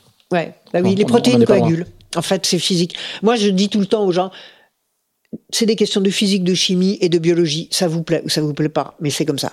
Donc l'eau gèle à 0 degré, les protéines coagulent à 55 et l'être humain est fait de, protéines. Donc ça veut dire qu'à 55, les terres ne sont plus vivables pour les humains. Donc il faut les quitter. Donc euh, voilà. Euh, et on y va malheureusement. Euh, alors nous ici en France, 55, c'est pas pour tout de suite, mais ça peut arriver aussi. Hein. donc oui, c'est quand même les questions sont quand même assez graves. Dernière question pour respecter le timing. Tu vas voir, je vais être pile poil lancé sur la ligne au top chrono. Euh, la voile et la, et la voile de compétition euh, se pose beaucoup de questions en ce moment. Euh, euh commence à chercher des à chercher des solutions sur le, le paradoxe qu'elle incarne, c'est-à-dire de communiquer autour de, de, de, des valeurs de, défense de l'environnement et de préservation de, l'océan, tout en étant tout en laissant une empreinte qui n'est qui qui pas marginale comment toi qui as connu ce monde-là et qui connais ces deux mondes-là en fait, hein, euh, euh, qui sont le même monde, mais qui ces deux enjeux-là, comment toi tu le vois depuis, te, depuis ton poste d'observation? Est-ce que tu as, bah un petit message pour les Non, non, mais moi je trouve ça ultra salutaire. Euh, je trouve ça ultra salutaire que les coureurs s'interrogent et qu'ils cherchent des solutions. De toute façon, il n'y a pas une seule activité humaine qui va échapper à ce questionnement. Quoi que vous fassiez dans la vie, vous allez devoir vous questionner effectivement sur là-dessus. mais après, la question c'est est-ce qu'on peut faire ce jeu qui consiste à se courir après sur des voiliers d'un bout de la planète à l'autre euh, comment on peut le faire à empreinte minimum si on peut pas le faire en empreinte minimum, peut-être qu'il faut arrêter de le faire. Peut-être qu'un jour on sera obligé d'arrêter de le faire. Mais pour l'instant, euh, on a quand même une grosse marge de progression, à commencer par la conscience de c'est quoi l'empreinte environnementale d'un bateau qu'on construit euh, euh, et quels sont euh, les secteurs où l'empreinte est la plus forte. Comme nous on fait avec les entreprises quand on commence à travailler avec elles. Euh, où est-ce que vous êtes les plus mauvais? Ben voilà, essayons de travailler là-dessus. Quoi. ça va passer aussi peut-être par des discussions avec les avec les financeurs euh, ça va passer par des explications peut-être auprès du public, parce qu'on va peut-être changer les règles. Euh, mais, moi, j'ai bien conscience que si par exemple les coureurs en 60 pieds ne changent pas, dans 10 ans, 20 ans, c'est mort. Et on pourra plus faire ça. Juste, ce sera plus acceptable. Euh, donc, voilà. Donc c'est et comme c'est un domaine dans lequel il y a beaucoup d'imagination et d'innovation, euh, essayons euh, de trouver un certain nombre de solutions. Mais ça peut aussi, par exemple, passer par euh, pourquoi pas de dire à un moment donné qu'on va faire plutôt des monotypes parce que d'un point de vue environnemental, l'empreinte d'un monotype est beaucoup moins importante. Peut-être, ça n'enlèvera rien, peut-être à l'intérêt de la compétition. Enfin, je sais pas. Puis moi, je veux pas parler à la place des coureurs, mais moi, j'avais juste suggéré, par exemple, que si chaque bateau qui arrivait au Vendée Globe, tu sais, les, les, les, panneaux devant les bateaux où il y a le nom du sponsor, le machin, le truc, l'âge du capitaine, tout ça, si on mettait l'empreinte carbone, euh, ce serait assez marrant parce que tu verrais que tout le monde se tirerait la bourre pour essayer d'avoir l'empreinte carbone minimum. Donc déjà, ça, ça, voilà, ça, ça mettrait le sujet sur la table. Il pourrait le faire pour le prochain, puisque maintenant, en tout cas, les bateaux neufs euh, construits euh, sous la jauge IMOCA euh, doivent faire une analyse de cycle de vie et donc me et ben, communiquer voilà, leur voilà, comme quoi, euh, comme quoi, voilà, tout, tout, tout avance. Très bien. Eh ben, Isabelle, merci beaucoup. Je pense que je suis pile poil en timing. Euh, Ben, merci, merci à tout le monde. un grand, un grand, grand merci d'avoir euh, pris le, le- le temps de, de- de discuter de tout ça euh, euh, avec nous. Si vous nous avez suivis jusqu'à là, merci à vous aussi. N'hésitez pas à continuer à nous, à, à nous envoyer euh, vos, vos compliments, vos remarques euh, désagréables. On les prend aussi pour essayer de, de, de, de faire mieux. N'hésitez pas toujours à mettre 5 étoiles sur Apple Podcast. C'est bon pour les référencements. Oui, je le dis à chaque fois, Isabelle. Je le dis à chaque fois. Euh, et puis on se retrouve, euh, on se retrouve dans 15 jours, je crois. Je, je sais même plus quel est mon planning. Je suis tout, euh, tout chamboulé parce que j'ai enregistré beaucoup d'épisodes d'un coup. On se retrouve dans 15 jours avec, euh, avec un nouvel invité. Merci beaucoup, Isabelle. Merci.